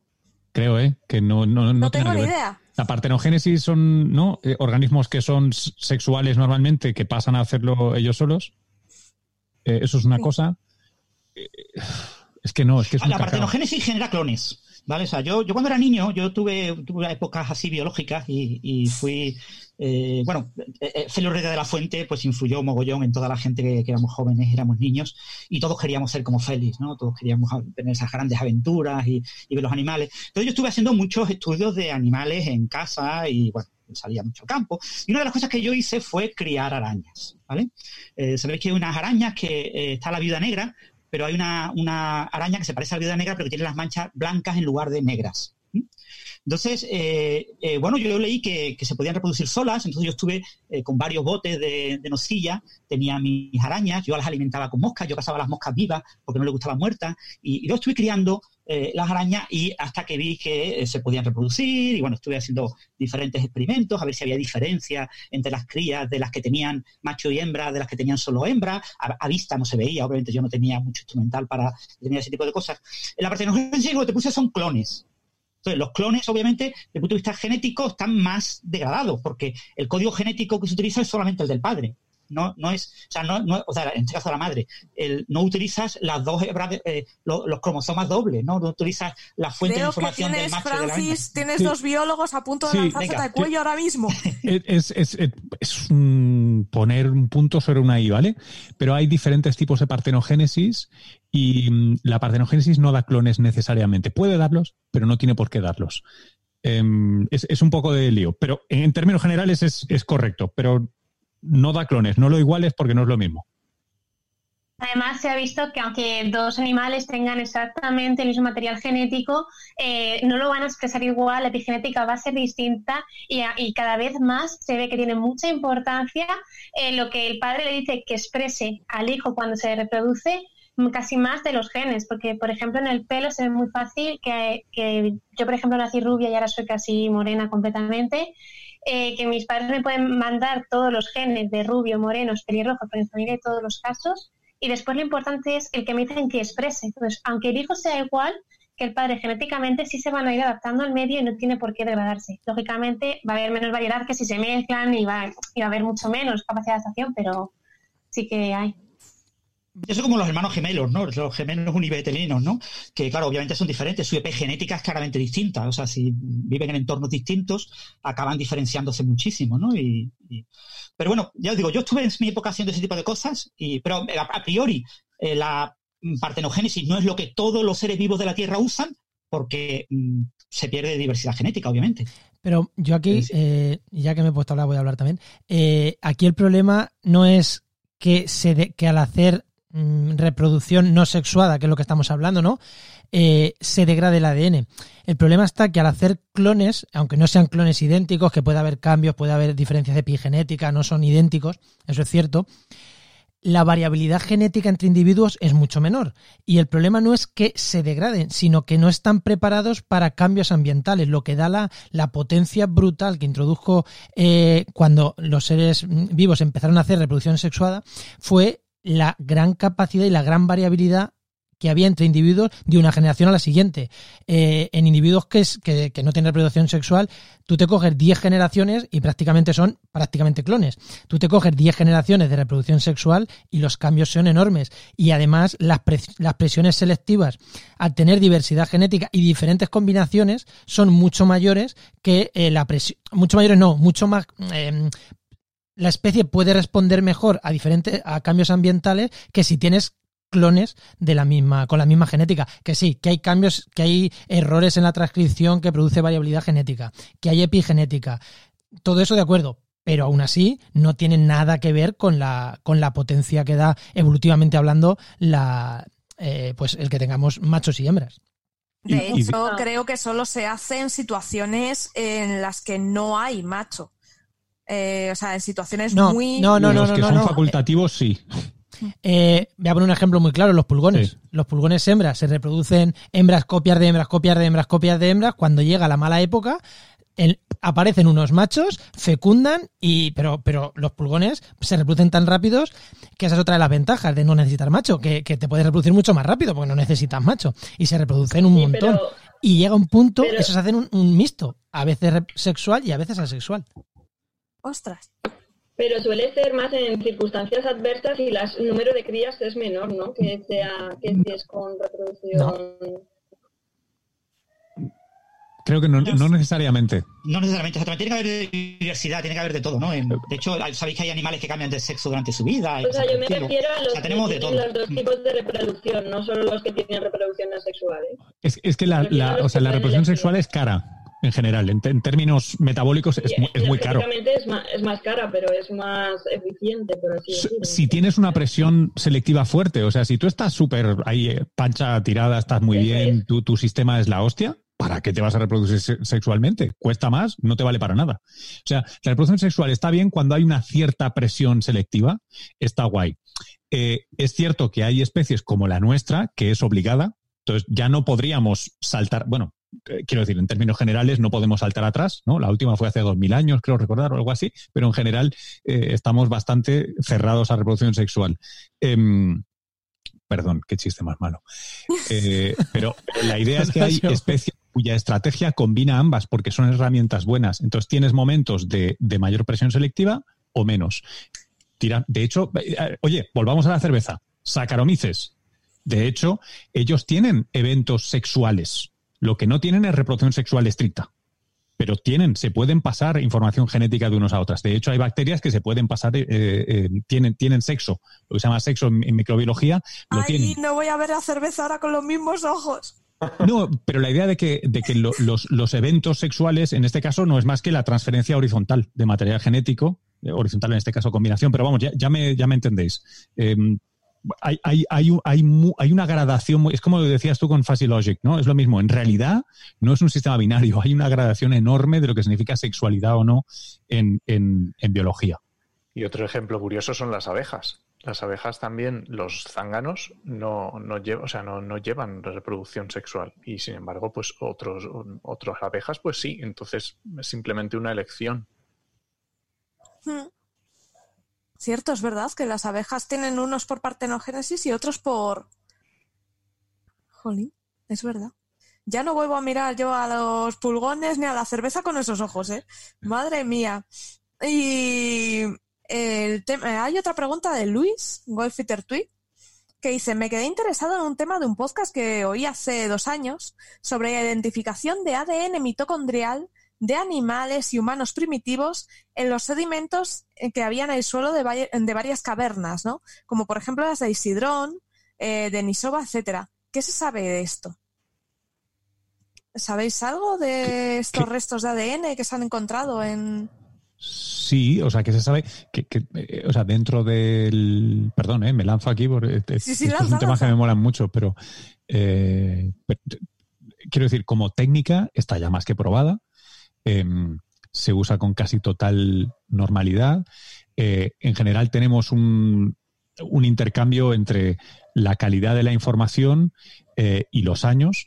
Entonces, el tema del ADN mitocondrial es que es un poquito más fácil de recuperar normalmente porque hay muchas copias por cada célula, que, que es lógico, quiero decir, eh, rápidamente. En cada célula eucariota, que son las que tenemos nosotros, sabéis que tenemos un núcleo con, en principio, dos copias de cada gen, pero mitocondrias tenemos mogollón. Son básicamente pequeñas bacterias que son compañeros de viaje, parásitos estrictos, tienen su propio genoma que no las faculta para vivir independientemente, como ligando con los temas anteriores, pero claro, son muchas, muchas copias de ese material genético un poquito más simple. Entonces, la probabilidad de encontrar algo pues es mucho más en, DNA mitocondrial que en DNA nuclear.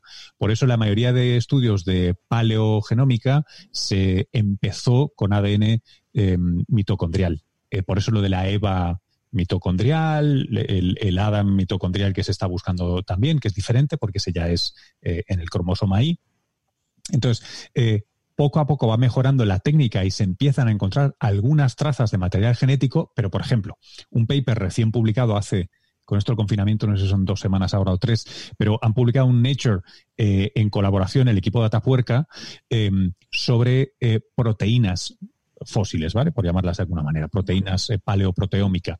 ¿Por qué? Porque las proteínas se conservan mejor. Entonces, lo que sí tenemos es una frontera, por ahora técnicamente dura, de conservación de material genético. Ahora bien, interesante que justo estaba hablando de los sedimentos, de cuevas, tal. ¿Por qué? Hombre, porque puestos a que se conserve el material genético, quieres que esté a una temperatura fija, en condiciones de humedad bastante fijas y más o menos embebido en una matriz que no lo putee mucho. Bueno, a día de hoy no conocemos nada mejor que las arcillas en el fondo de una cueva que sea termoestable, de humedad estable, tal cual. Y aún así, ya veis que no recuperamos eh, grandes cosas. O sea, lo siguiente ya sería saltar a, Jurassic Park. O sea, tendríamos que irnos a una cosa muy de ciencia ficción en la que se ha dado la absoluta casualidad de que encontramos algo encastado en algo que lo ha preservado. Eh, con la salvedad de una cosa poco menos que milagrosa. Por cierto, el sistema Tapuerca es poco menos que milagroso, eh, porque es la, leche desde el punto de vista de preservación de, muestras. Em, pues eh, estamos, y dicen los que de esto saben muchísimo más que yo, que no hay mucho que rascar. Eh, es cierto que las más antiguas no han sido humanas, sino han sido de caballo hasta la fecha. Creo recordar que de caballo hemos, hemos pasado del medio millón de años con fragmentos, ¿eh? siempre. O sea, no olvidaros de hacer el retrato robot de, aquel caballo. No, no es el caso.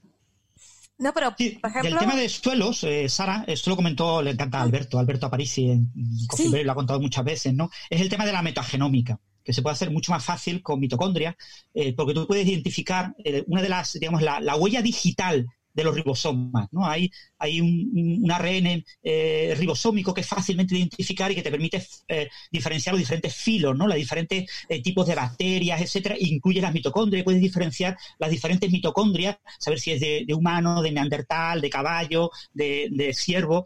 Entonces, esto se, se, hace con muestras de suelo, también se ha hecho con muestras pues, de la tundra, de selva amazónica, de agua, se ha hecho con muchas muestras, incluso del Ártico, y se hace lo que se llama metagenómica. Entonces, básicamente lo que se busca no son genomas completos, porque va a estar todo muy roto, muy roto, muy trozo, muchos trozos, sino tratar de identificar pequeños trozos que te eh, permitan por reconstrucción, esos trozos los vas montando y vas construyendo esas marcas, esos, eh, eh, se llama RNA 16S o algo así por el estilo, no, no me acuerdo cómo se llama, un trozo de ARN ribosomal que es el que identifica, perdón, de ADN ribosomal, que es el que identifica a los diferentes tipos de especies. ¿no? Y eso te permite hacer una especie de, mapa de todos los eh, organismos que existen en esa muestra de suelo, etcétera.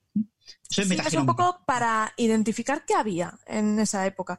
Creo que esto mm, estuve en una charla hace unos años sobre eh, esta técnica se usó en la cueva de los Casares, en Guadalajara, porque restos se han encontrado algo de animales y tal, pero se ha ido escarbando, escarbando, y fue un poco para determinar la climatología de la zona. ¿Por qué? Porque dependiendo de las especies animales que habían andado por ahí o habían estado, tú podías determinar si hacía frío, si hacía calor, esto mezclado al pólenes que encontrabas, que eso sí que te ayuda y ya te va dando una pista de verdad, te podía hacer un poco una idea y creo que les fue de gran utilidad. Eh, pero claro, esto hace varios años. Están aplaudiendo ahora mismo, así que todo el mundo aplaudir. Es el momento aplaudir, aplaudir. Pues un punto. ya has hecho un Sí. punto, es genial. La verdad es que se llena de vida. Eh, Es como la ciudad vacía y llegan las Mm. 8 y hay vida. Es como, wow. En mi Sí, barrio sí. se motivan muchísimo. Hay gente que pone un micro, hay un señor que pone una canción, se pone a cantar con el micro, se puede tirar un montón de tiempo, otros se pueden tocar la trompeta. Bueno, aquí es una fiesta. Es genial, es genial eh, lo que une, ¿no? Eh, Mm. a la gente. Hay una pregunta de Jorge Alcácer por Spreaker para pregunta para Francis y Sara. Dice, ¿tiene alguna ventajas eh, hacer redes neuronales mediante hardware? ¿En qué estado se encuentra la investigación de, de redes mediante memristones? Menristores. Bueno, eso lo comento yo fácilmente, por supuesto. Sí, tiene una porque ahí enorme me ha ventaja. pillado. Sí, tiene una enorme ventaja. Es decir, aquí tenemos que diferenciar eh, dos cuestiones muy claves. La primera, la red neurona, la neurona como modelo teórico súper simple, con una función sigmoidal, no lineal, o sea, una, una cosa trivial, ¿vale? La neurona trivial. La neurona que yo puedo poner en miles de millones. Entonces, hay ordenadores eh, de redes neuronales, hardware, que implementan solamente redes neuronales. Es decir, hay ordenadores que solo saben ejecutar redes neuronales y se utilizan muchísimo para ejecutar eso. Y después tenemos el otro extremo. El otro extremo es construir lo que se llama la neurona in silico. Construir una neurona tan parecida a las neuronas humanas como para poder insertarla dentro del encéfalo de un ratón y sustituir una neurona o un grupo de neuronas.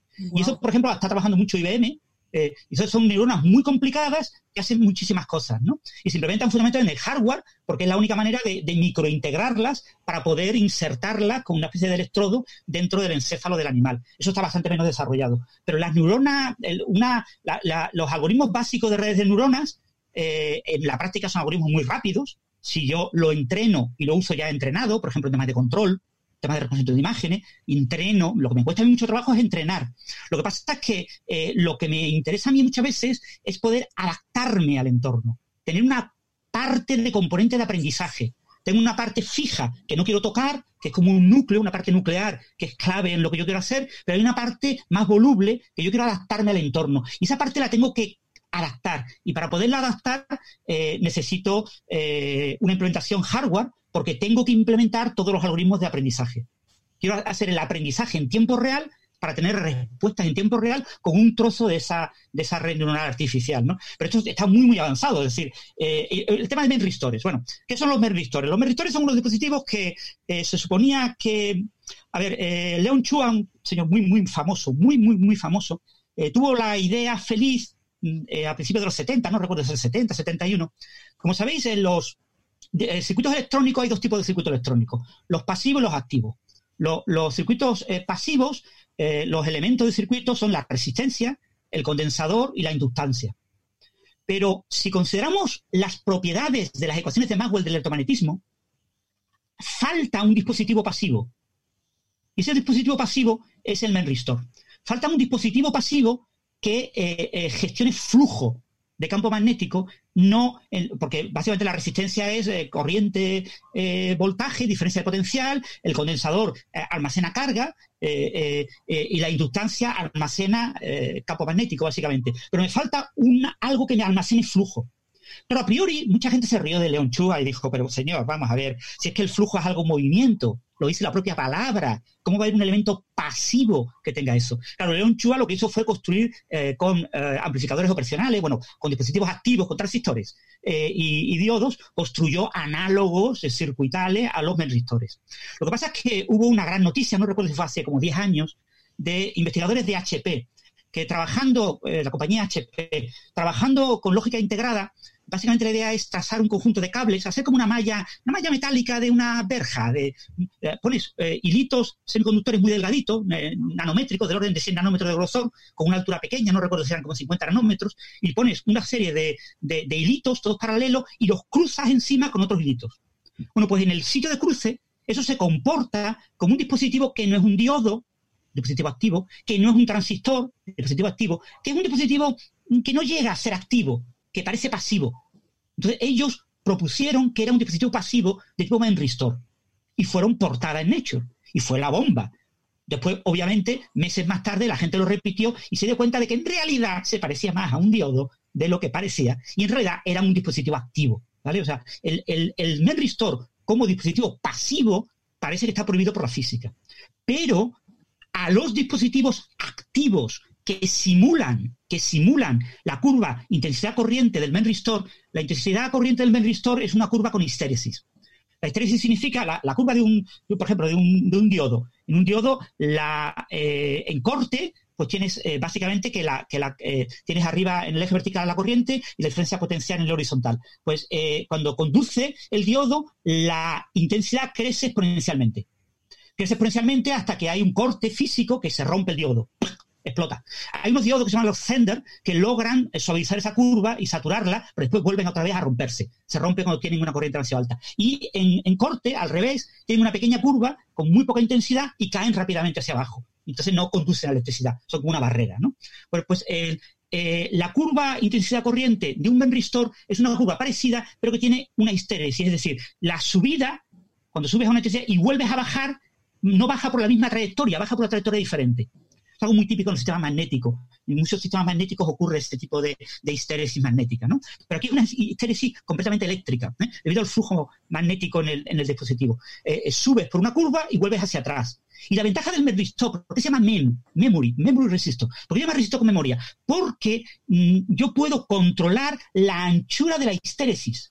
Ah. Tengo una subida y puedo en el retorno hacer que el retorno sea un poquito antes o un poquito más tarde. ¿Eh?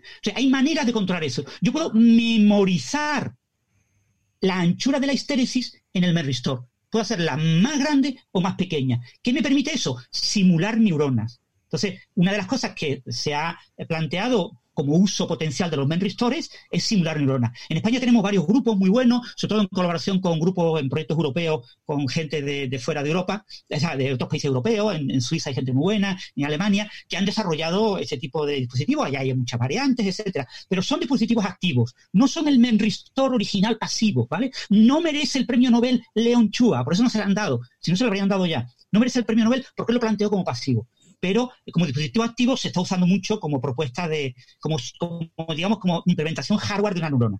Entonces hay diferentes variantes, algunos funcionan mejor, otros funcionan peor. Uno de los grandes problemas de integrar en la gran escala es que esos, eh, cuando cruzas esos hilos, básicamente son cruzar hilos, hilos. Y cruzar hilos no siempre te quedan idénticos, hay defectos, a veces queda un poquito no sé qué, no, todos los meritores funcionan igual de bien. Todavía tenemos muchos problemas de, usarlo de manera práctica, con lo que ahora mismo no hay implementaciones prácticas de memristores que tengan más de 100 neuronas eh, eh, en laboratorio. Eh, a nivel de prototipo.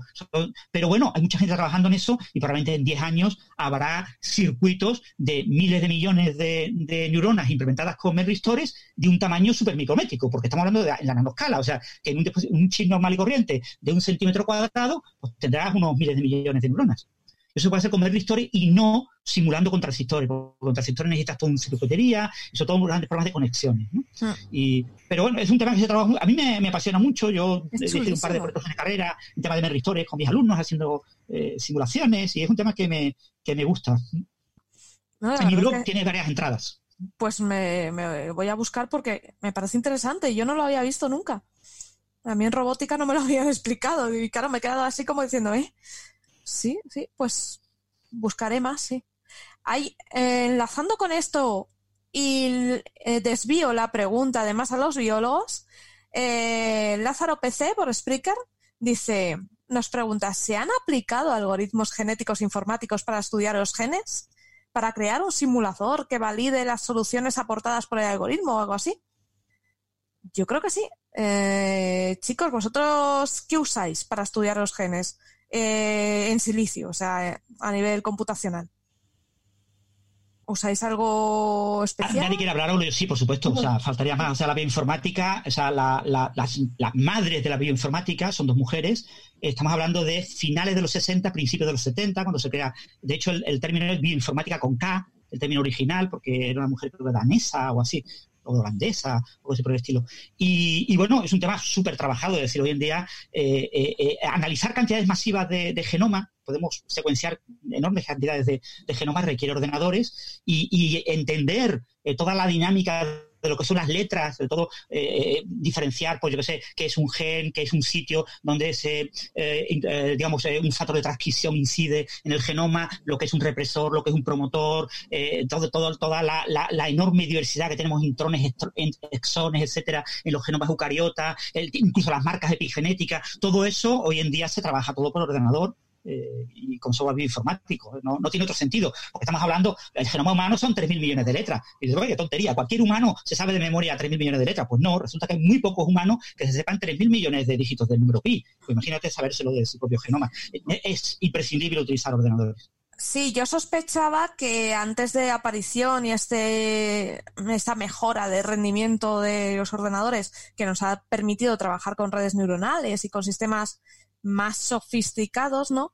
Yo sospechaba que en biología se usaban algoritmos genéticos al principio porque son más antiguos, pero quería eso, que me confirmaran en biología un poco que ellos que usan, que quería un poco saber su punto de vista, si ellos habían mm, eh, usado... A ver, bueno, yo no, no, he usado nunca porque no me he dedicado a la genética en concreto, pero sí que... Y tampoco lo tengo claro. No, pero en cualquier campo, en vuestros campos, os... ¿qué se usa? Eh, a ver, sí, o sea, yo normalmente, eh, bueno, las bases de datos que tiene en USA, ¿no? La NCBI, tiene una base de datos que es todo genoma. Imagino que a partir de cuando tú haces un blast, que básicamente es coger una secuencia genética y ponerla como compararla con el resto de secuencias, ¿no? De, distintas especies o lo que sea, al fin y al cabo eso es bioinformática, ¿no? Es un poco eh, no sé, porque no entiendo el término ese de algoritmo informática, porque me pierdo, ¿no? No, es el método. digamos que el algoritmo es el método que se usa, es la herramienta. Sí, eso que eh, comenta Blas, Blas lo que hace es alineamiento de secuencias, alineamiento múltiple de secuencias, ¿no? Para hacer árboles filogenéticos, etcétera, reconocimiento. Sí, y sobre todo para las filogenias, por ejemplo, todas las filogenias de bacterias, eso sí que es todo hoy en día es todo bioinformática, o sea, lo llevan todo con eso. Eso es, es que... Bueno, y además estuve en un, en un grupo de Barcelona que hacen pinzas ópticas, que es coger una única molécula de ADN, esto es experimental, pero luego ellos lo quieren implementar a conocimiento para llevarlo a, a la informática y estudiaban eso, las partes de ADN según qué bases, si estaban más disponibles, más anguladas, menos anguladas, si ahí se podía unir algo, si eran promotores, si qué iba a pasar la fuerza de abrirlo o cerrarlo para ver qué fármacos se unían, dónde se unían, cómo se unían, cómo afectaba el tipo de ADN, cómo afectaba la forma en que estuviera plegada. Sí que sí que se está estudiando y ahora mismo creo que, lo principal en bioinformática de genes es eso, escribado de genomas para buscar diferencias y asociarlas con, con algo que ocurre, pero también se está estudiando más de cómo cómo afecta un tipo de genoma u otro para en un futuro predecir sencillamente qué fármacos o todo. Mm. sí, de hecho, Nuria, Nuria Campillo, ¿no? La que estuvo, ella trabaja en docking de fármacos y hace docking solamente por bioinformática. ¿Vale? Que trabaja, estaban ahora trabajando con el tema de COVID, etcétera, comentó, eh, nos comentó, creo, fuera de micrófono, eh, algo de lo que estaba haciendo. Y bueno, y están haciendo docking de, fármacos contra COVID eh, usando herramientas bioinformáticas. De hecho, las herramientas se explican muy bien en el libro que tiene de eh, cómo se fabrica un medicamento y te explica todo el proceso, aparte de eso, en silicio y muy, muy chulo. A mí me, impactó, eh, sobre todo, es saber que la computación a alto nivel, o sea, redes neuronales, lo que es la inteligencia artificial pura y dura, y los grandes supercomputadores se usan en ciencia. Y es lo más bonito. Sí, casi todos los, computadores eh, cuánticos se quieren utilizar para hacer modelaje porque eh, que requiere mucha rapidez y requiere muchísimas variables, que cualquier cosa cambiaría. Y sí que está haciendo muchísimo de mirar el docking con proteínas o con una diana que tú consideres, pero había muy poquitos con ADN. Y sobre todo en lo que fallan ahora mismo es en la distribución del cuerpo, que es muy difícil saber dónde va a acabar un fármaco. Pero bueno, también haciendo cosas. De mi grupo nos dedicamos a, transporte de fármacos, y entonces pues muchos estudian los datos científicos reales para intentar trasladarlos a buscar un algoritmo o algo que, que pudiera algo simularlo, sin tener que hacerlo. Sea, María, entonces vosotros vehiculáis fármacos dentro del cuerpo. ¿Y, puedes contar algo de la técnica que usáis o, es una cosa que no puedes contar? No, no, yo os puedo contar muchas cosas. A ver, eh... cuenta un poquito. eh, pues a ver, muchas veces es eso. Tenemos fármacos muy buenos que no llegan a donde tienen que ir, entonces no tienen efecto. O, por ejemplo, un caso muy claro, que es el primero que yo empecé, es con el SIDA, ¿vale? El SIDA, eh, tenemos retrovirales muy, muy buenos, pero no consiguen eliminarlo del cuerpo porque el SIDA se esconde en el cerebro. Y entonces, claro, mm, si se esconde en el cerebro, el cerebro, mm, por más que hagas ahí dentro, no te va a entrar porque no quiere entrar a destruir neuronas. Y nuestros fármacos lo que hacen es que sencillamente son muy hidrofóbicos. Entonces, el cerebro no entra nada, ¿vale? Porque tiene dos membranas, dos membranas, eh, membranas plasmáticas que se llaman... Eh, la barrera hematoencefálica. hematoencefálica, sí, bueno, la barrera hematoencefálica. Entonces, es, es muy apolar. los nuestros eh, nuestro componente son nanomoléculas muy grandes, por fuera llevan cargas positivas que sean polares para poderse disolver en agua y ir por el torrente sanguíneo, y por dentro llevan apolar, de tal forma que cuando llegan a la membrana se pliegan para el otro lado, son apolares y pueden cruzar adentro del cerebro. Entonces, así de esta forma sí puedes llevar un fármaco al cerebro. Eso es un caso como muy específico y lo usamos con, eh, eh, con ARNs que sean en contra del virus. Eh, lo más típico que se está usando ahora para el cáncer, porque todas las nanopartículas, por su tamaño, se acumulan en los tumores. Esto es porque cuando generas un tumor, se genera de forma muy rápida, ¿vale? Se, hacen, entonces los vasos sanguíneos tienen muchos defectos, tienen muchos agujeros que luego el cuerpo más tarde repararía, ¿vale? Pero al principio hay muchos agujeros. Por esos agujeros caben tanto los fármacos pequeños como los fármacos grandes y como todo. Los fármacos grandes de normal les cuesta más pasar al otro lado del, del vaso sanguíneo por su tamaño. Entonces, en esta zona entran todos. Claro, el cuerpo tiene un sistema que dice que si te sale el vaso sanguíneo, al lado está el sistema linfático que te volvería a llevar al vaso sanguíneo. En la zona tumoral, como están muchas células apelotonadas, está muy reducido. Entonces, tiene muy poquita fuerza ese flujo. Entonces, a los fármacos pequeños los vuelvo a meter dentro del vaso sanguíneo, pero a los fármacos grandes no. Se quedan acumulados en los tumores. Entonces se ha visto que un montón de fármacos subían exponencialmente su actividad al transportarlos con nanomoléculas. Sencillamente por eso, porque hacemos que pesen más y se queden en la zona del tumor. entonces no poníamos en riesgo al resto del cuerpo, podíamos bajar dosis teniendo el mismo efecto. O sea, los tumores están muy vascularizados, pero no tienen muchos vasos linfáticos, sino que tienen básicamente Vale, vale, porque necesitan alimentarse mucho para poder crecer muchísimo, pero no quieren que se les salga cosa fuera. Sí, sí, sí. Además, muchas veces recubrimos las nanopartículas con ácido láctico porque normalmente las células sanas solo lo quieren en casos extremos y las tumorales, como quieren cualquier tipo de alimento para reproducirse muy rápido porque tienen todo muy acelerado, los, las cogen. Entonces, también ahí tenemos otra prevalencia más de que solo cogen las células tumorales. Wow. Eh, hace un año nos dio una charla sobre Luis Manuel Frutos de Universidad de Alcalá sobre eh, máquinas eh, moleculares para transporte de, fármacos por el cuerpo y nos pareció alucinante. hacía pequeños robots. Sí, eso se, se, llevó el premio Nobel de Química hace dos años, creo. Se basan en muchos tipos de robots. De hecho, se, realizó una carrera de ver qué robot era más rápido y dependía, hay muchos tipos, los hay que, con imanes los puedes mover para que ellos mismos se genere energía y por y van moviendo. Algunos que sencillamente tienen como por luz, eh, digamos que la luz hace como que gira una palomilla entonces se les impulsa para adelante. Otros que eh, hacen una reacción dentro, llevan como una pequeña carga, generamos su gasolina y generan burbujas. Entonces por la presión se van moviendo. Actualmente son muy difíciles, los de burbujas son inviables en el cuerpo porque es hay un paro cardíaco, eh, pero los magnéticos sí que se está viendo mucho las partículas magnéticas dejando en la zona tumoral el, imán. Eh, se está viendo muchos esos de los de con luz para que se activen en la zona o vayan hacia donde quieren. Esto sí se está haciendo mucho y se está avanzando increíblemente. que sería transportar a donde quieras lo que quieras. es un cambio revolucionario. Sí, la verdad. Nobel de Química en 2016. 2016, no hace cuatro ah, años. Hace cuatro años. ¿Cómo pasa el tiempo? Sí, volando. Pues ya te digo, a mí me dejó impresionada y había un, un niño pequeñín que, que iba con sus padres porque había la siguiente charla era sobre Marte y tal. Y cuando vio las dos charlas eh, a la salida, nos dijeron los padres, le ha encantado la de los robots moleculares. Dice, de hecho, quiere estudiar biología molecular ahora. Estaba el niño encantado. Y creo que, jolín, esas cosas sirven, pues eso, para, para mostrar que la ciencia es súper bonita. ¿no? Sí. Lo triste es que somos los químicos los que los hacemos, le engañaron. Sí. Pero bueno. Sí, lo malo es que además eh, Luis más había ido y no le pudo contestar al niño y decirle, vente a la química, ven, Eh, vente al lado oscuro. Bueno, Luis, te veo muy callado. Sí, porque no es mi, no es mi, mi área de especialidad.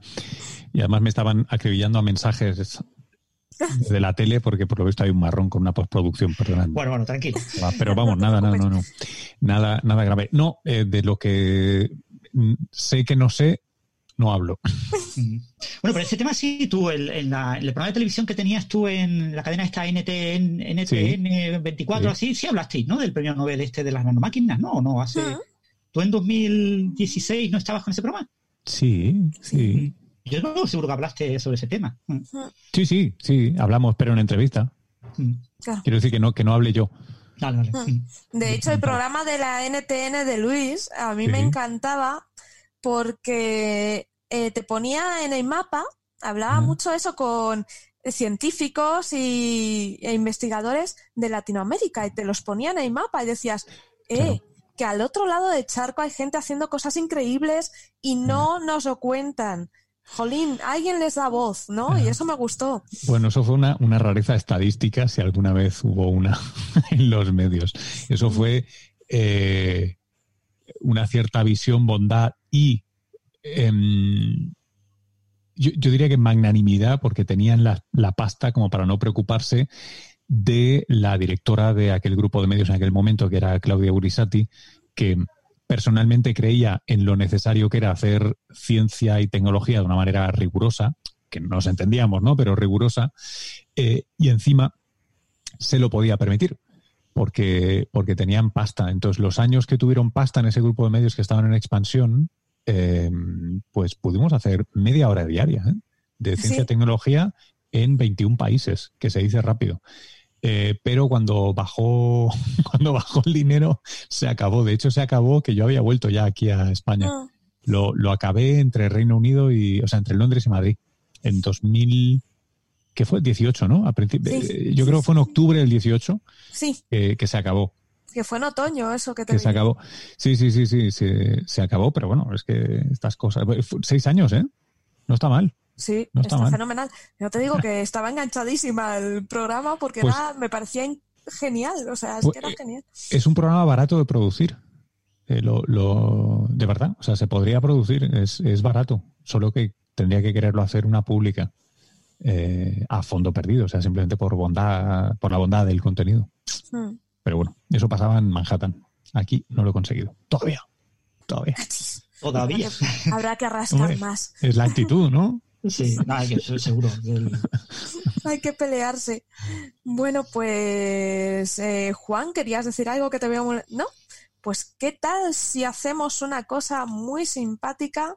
Como ya quedan cinco minutillos, bueno, siete minutillos de programa, eh, pues vamos a hacer una propuesta. Y es eh, que me digáis si pudierais viajar en el tiempo, ¿qué, ¿con qué científico os gustaría tomaros una caña? Mm. Ir uno por uno y vais contando. Luis, que te veo lanzado. Ah, perdón. Eh, No, no, sí está una genial. caña. Ah, O una caña o un café. ya, ya. No, no, no, no, si no tengo nada en contra de las cañas. No, no, estaba pensando una eh, o unas cuantas. Eh, ¿quién, ¿Quién me gustaría? Eh, o sea, ¿científico es académico o es, o es solo científico científico? Eh, como quieras. Yo hablé de Noxa el otro día. A- o sea, igual me voy muy fuera, pero a mí me gustaría mucho. eh, ¿Os acordáis de Wi- Wittgenstein, el filósofo? Que, que de hecho es filósofo, pero vamos, está muy, está muy cerca de la matemática. Está, eh, yo la caña me la tomaría con él si, si él quisiera tomarse una conmigo, que sería bastante más complicado. Pero me parece, o sea, la biografía intelectual del tipo me parece tan interesante como que el resto de cosas igual las puedo aprender de libros, pero tiene que ser algo, ver, no sé, bueno, eh, es lo que me viene a la mente. Em, ya, eso es lo que me viene a la mente. Patricia, ¿tú con quién te irías a tomar un café? Pues yo, yo creo que, bueno, yo soy súper fan de Leonardo da Vinci. ¡Wow! Fue científico, escultor, escritor. Creo que tenía la mente un poco caótica, como yo, a veces. Pero, pero bueno, yo creo que aprendería muchísimo porque, no sé, es que me parece un genio. O sea, para mí de la historia, o sea, es que, no sé, yo lo admiro, sinceramente. De hecho, había una serie eh, antes, antiguamente, que se llamaba Alias, que iba sobre, bueno, descubrimientos de Leonardo da Vinci, que era súper fan. Hmm. Es que es verdad que en esa época renacentista que tenías que saber de todo y probar todas las materias científicas y filosóficas y de arte, era espectacular, ¿eh? Dio lugar a muchas cosas. Eh, Francis, ¿tú con quién te irías? Es muy difícil. Ya la semana pasada me hiciste la pregunta y dije Richard Feynman, así que ya he perdido el, candidato más firme. Hombre, con eh, Feynman siempre se puede repetir.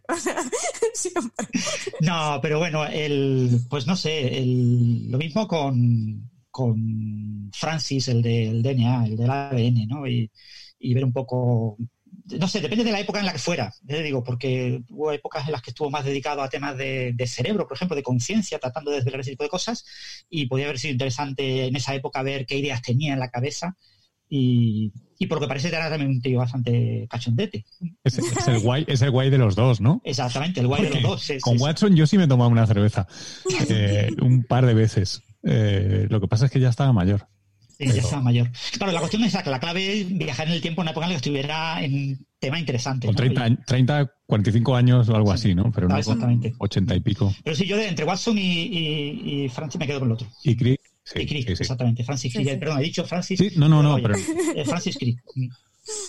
María, ¿tú con quién? Pues debía ser muy clásica, debía decir Margarita Salas, sencillamente porque fue la primera mujer española y por ver cómo consiguió que se fijaran en ella y confiaran en ella, eh, cómo, cómo, fue el impacto para su familia, para todo el mundo, qué cara ponían cuando iba. Es que es lo que se ha hecho de que en mi barrio hacen, ponen sirenas, ponen de todo, o sea, perdón, no ha pasado nada, sencillamente. Es súper Sí, sí, sí, es todo lo que vienen aquí. Pero bueno, eso. Que eso, yo la elegiría a ella porque además en muchas entrevistas se ha visto que hasta siendo bien mayor seguiría motivada por investigar, seguía apasionando de la ciencia y creo que es una mujer que tiene que tener una vida personal muy rica y que me gustaría conocer.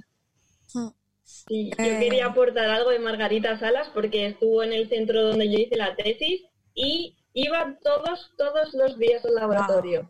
O sea, es un ejemplo de mujer trabajadora 100%. Wow.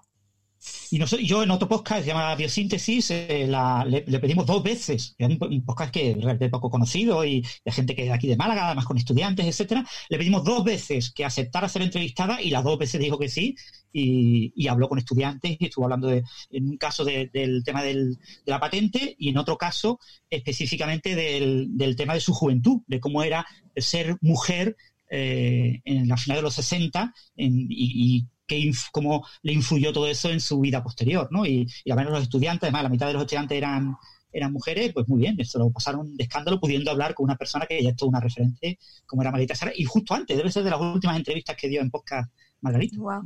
Sí, sí, pues, pues que se... siguió ilusionada hasta el final de sus días, es que es eso. Mm, Francis, que sepas que Biosíntesis sí lo escucha gente, de hecho tienen un club de fans en Facebook que son muy divertidos y muy activos. Y lo sé, lo sé, lo sé. son súper salados. A ver si volvemos, a ver si volvemos a grabar algún capítulo. Ahora con el confinamiento estamos todos. Nosotros grabábamos en el estudio de radio de la Facultad de, Periodismo, de Comunicación de la Universidad de Málaga y como ya no tenemos acceso a las instalaciones de la universidad, eh, la calidad es muy mala si lo grabamos desde ah. casa, entonces no lo estamos haciendo por eso.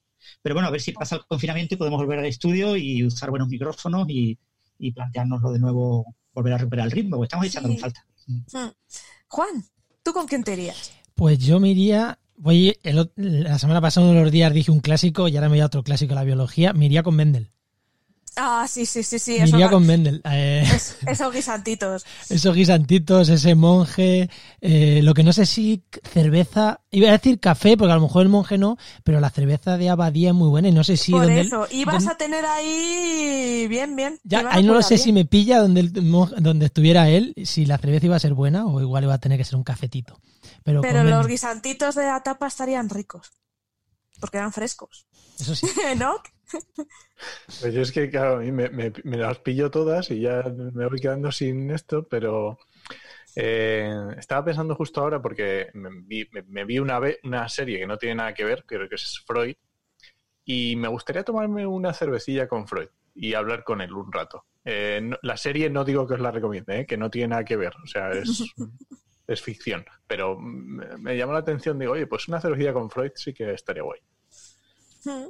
Yo me iría de, a tomar una cerveza con alguien que dicen que era muy raro, muy raro, muy raro, muy raro, muy raro, y a mí me gustaría descubrirlo. Y es Nikola Tesla. Y preguntarle eso de, ¿y tú eras célibe para qué? a ver si Bueno, me ¿y, y en qué época? ¿En qué época, Sara, te gustaría eh, ver a...? Porque Nikola Tesla, hay muchos Nikola Tesla Sí, en Nikola. Tesla, ¿no? No, Y- cuando era mayor no, porque ya se le iba bastante. Pues eso, a mediada edad.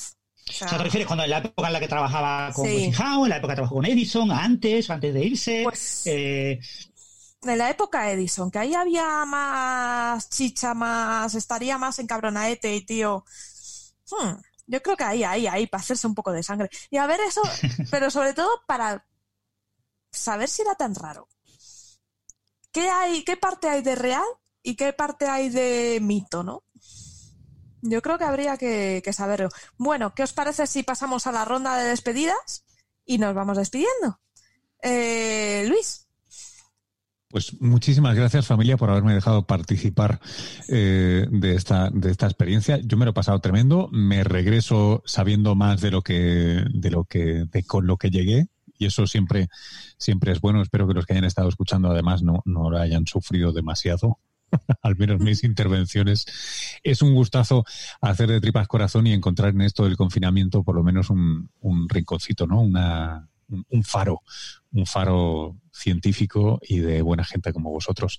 Mm. Eh, que muchas gracias y que anytime, cuando queráis. Cuando quieras, aquí. ya sabes que puedes venirte y estamos encantados de que vuelvas. Pues estoy bastante por casa, o sea que.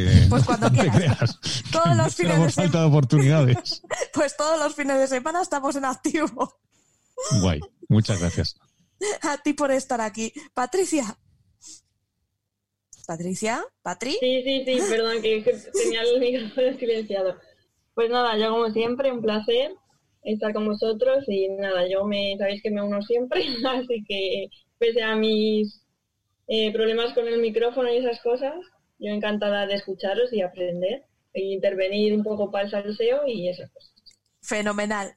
Eh, Francis. Eh, pues nada, pues eh, para mí también ha sido un placer y como siempre yo también he aprendido mucho. Yo siempre aprendo cuando divulgo, no solo porque lo que cuenta uno eh, pues genera eco en los demás y los demás aportan cosas, sino porque me encanta divulgar y me encanta aprender. Y nada, eh, que no sé qué decir. Eh, estaba pensando en el tema de, de Jung Almeida, ¿no? de la, la microscopista que vio por primera vez los coronavirus y que le puso el nombre de coronavirus porque tenían la forma de la, La corona. corona solar y estaba pensando ahora mismo en la cabeza, estaba un poco distraído pensando en qué época de, de la vida de ella iría yo a tomarme un café con ella o una cerveza y creo que lo que haría sería traérmela con una máquina del tiempo ahora y que viera eh, la situación que hay ahora mismo con, con esos pequeños coronavirus que ella fue la primera autora que bautizó a estos organismos. Pues alucinaría pepinillos, ya os digo. María. Bueno, pues lo primero es daros las gracias porque es mi primera participación en un podcast por haber confiado en mí. Eh, además, sabía si va a estar a la altura porque vosotros sois gente que tenéis muchísimos conocimientos y siempre es complicado el poder estar a la altura, pero muchísimas gracias. Gracias a ti por venir y ya sabes, los fines de semana te esperamos. Estamos aquí. Eh, Enoch. Muy buenas, pues nada, eh, ya terminamos hoy por hoy. Mañana volvemos, ya sabéis, a las seis y media en podcastidade.com y tenéis ahí un montón de podcasts diferentes. Juan. Pues nada, lo mismo despedirme, eh, invitaros a mañana, estamos de, de nuevo y ya no voy a decir otra vez dónde encontrarnos, que ya lo ha dicho Enoch, así que hasta mañana. Muchísimas gracias por escucharnos, gracias por estar ahí y en unos minutitos voy a publicar el- los invitados para mañana de podcast, así que estar pendiente de las redes porque mañana a las seis y media volvemos. Un abrazo y gracias por escucharnos. Adiós. Chao, chao. Chao. Hasta luego.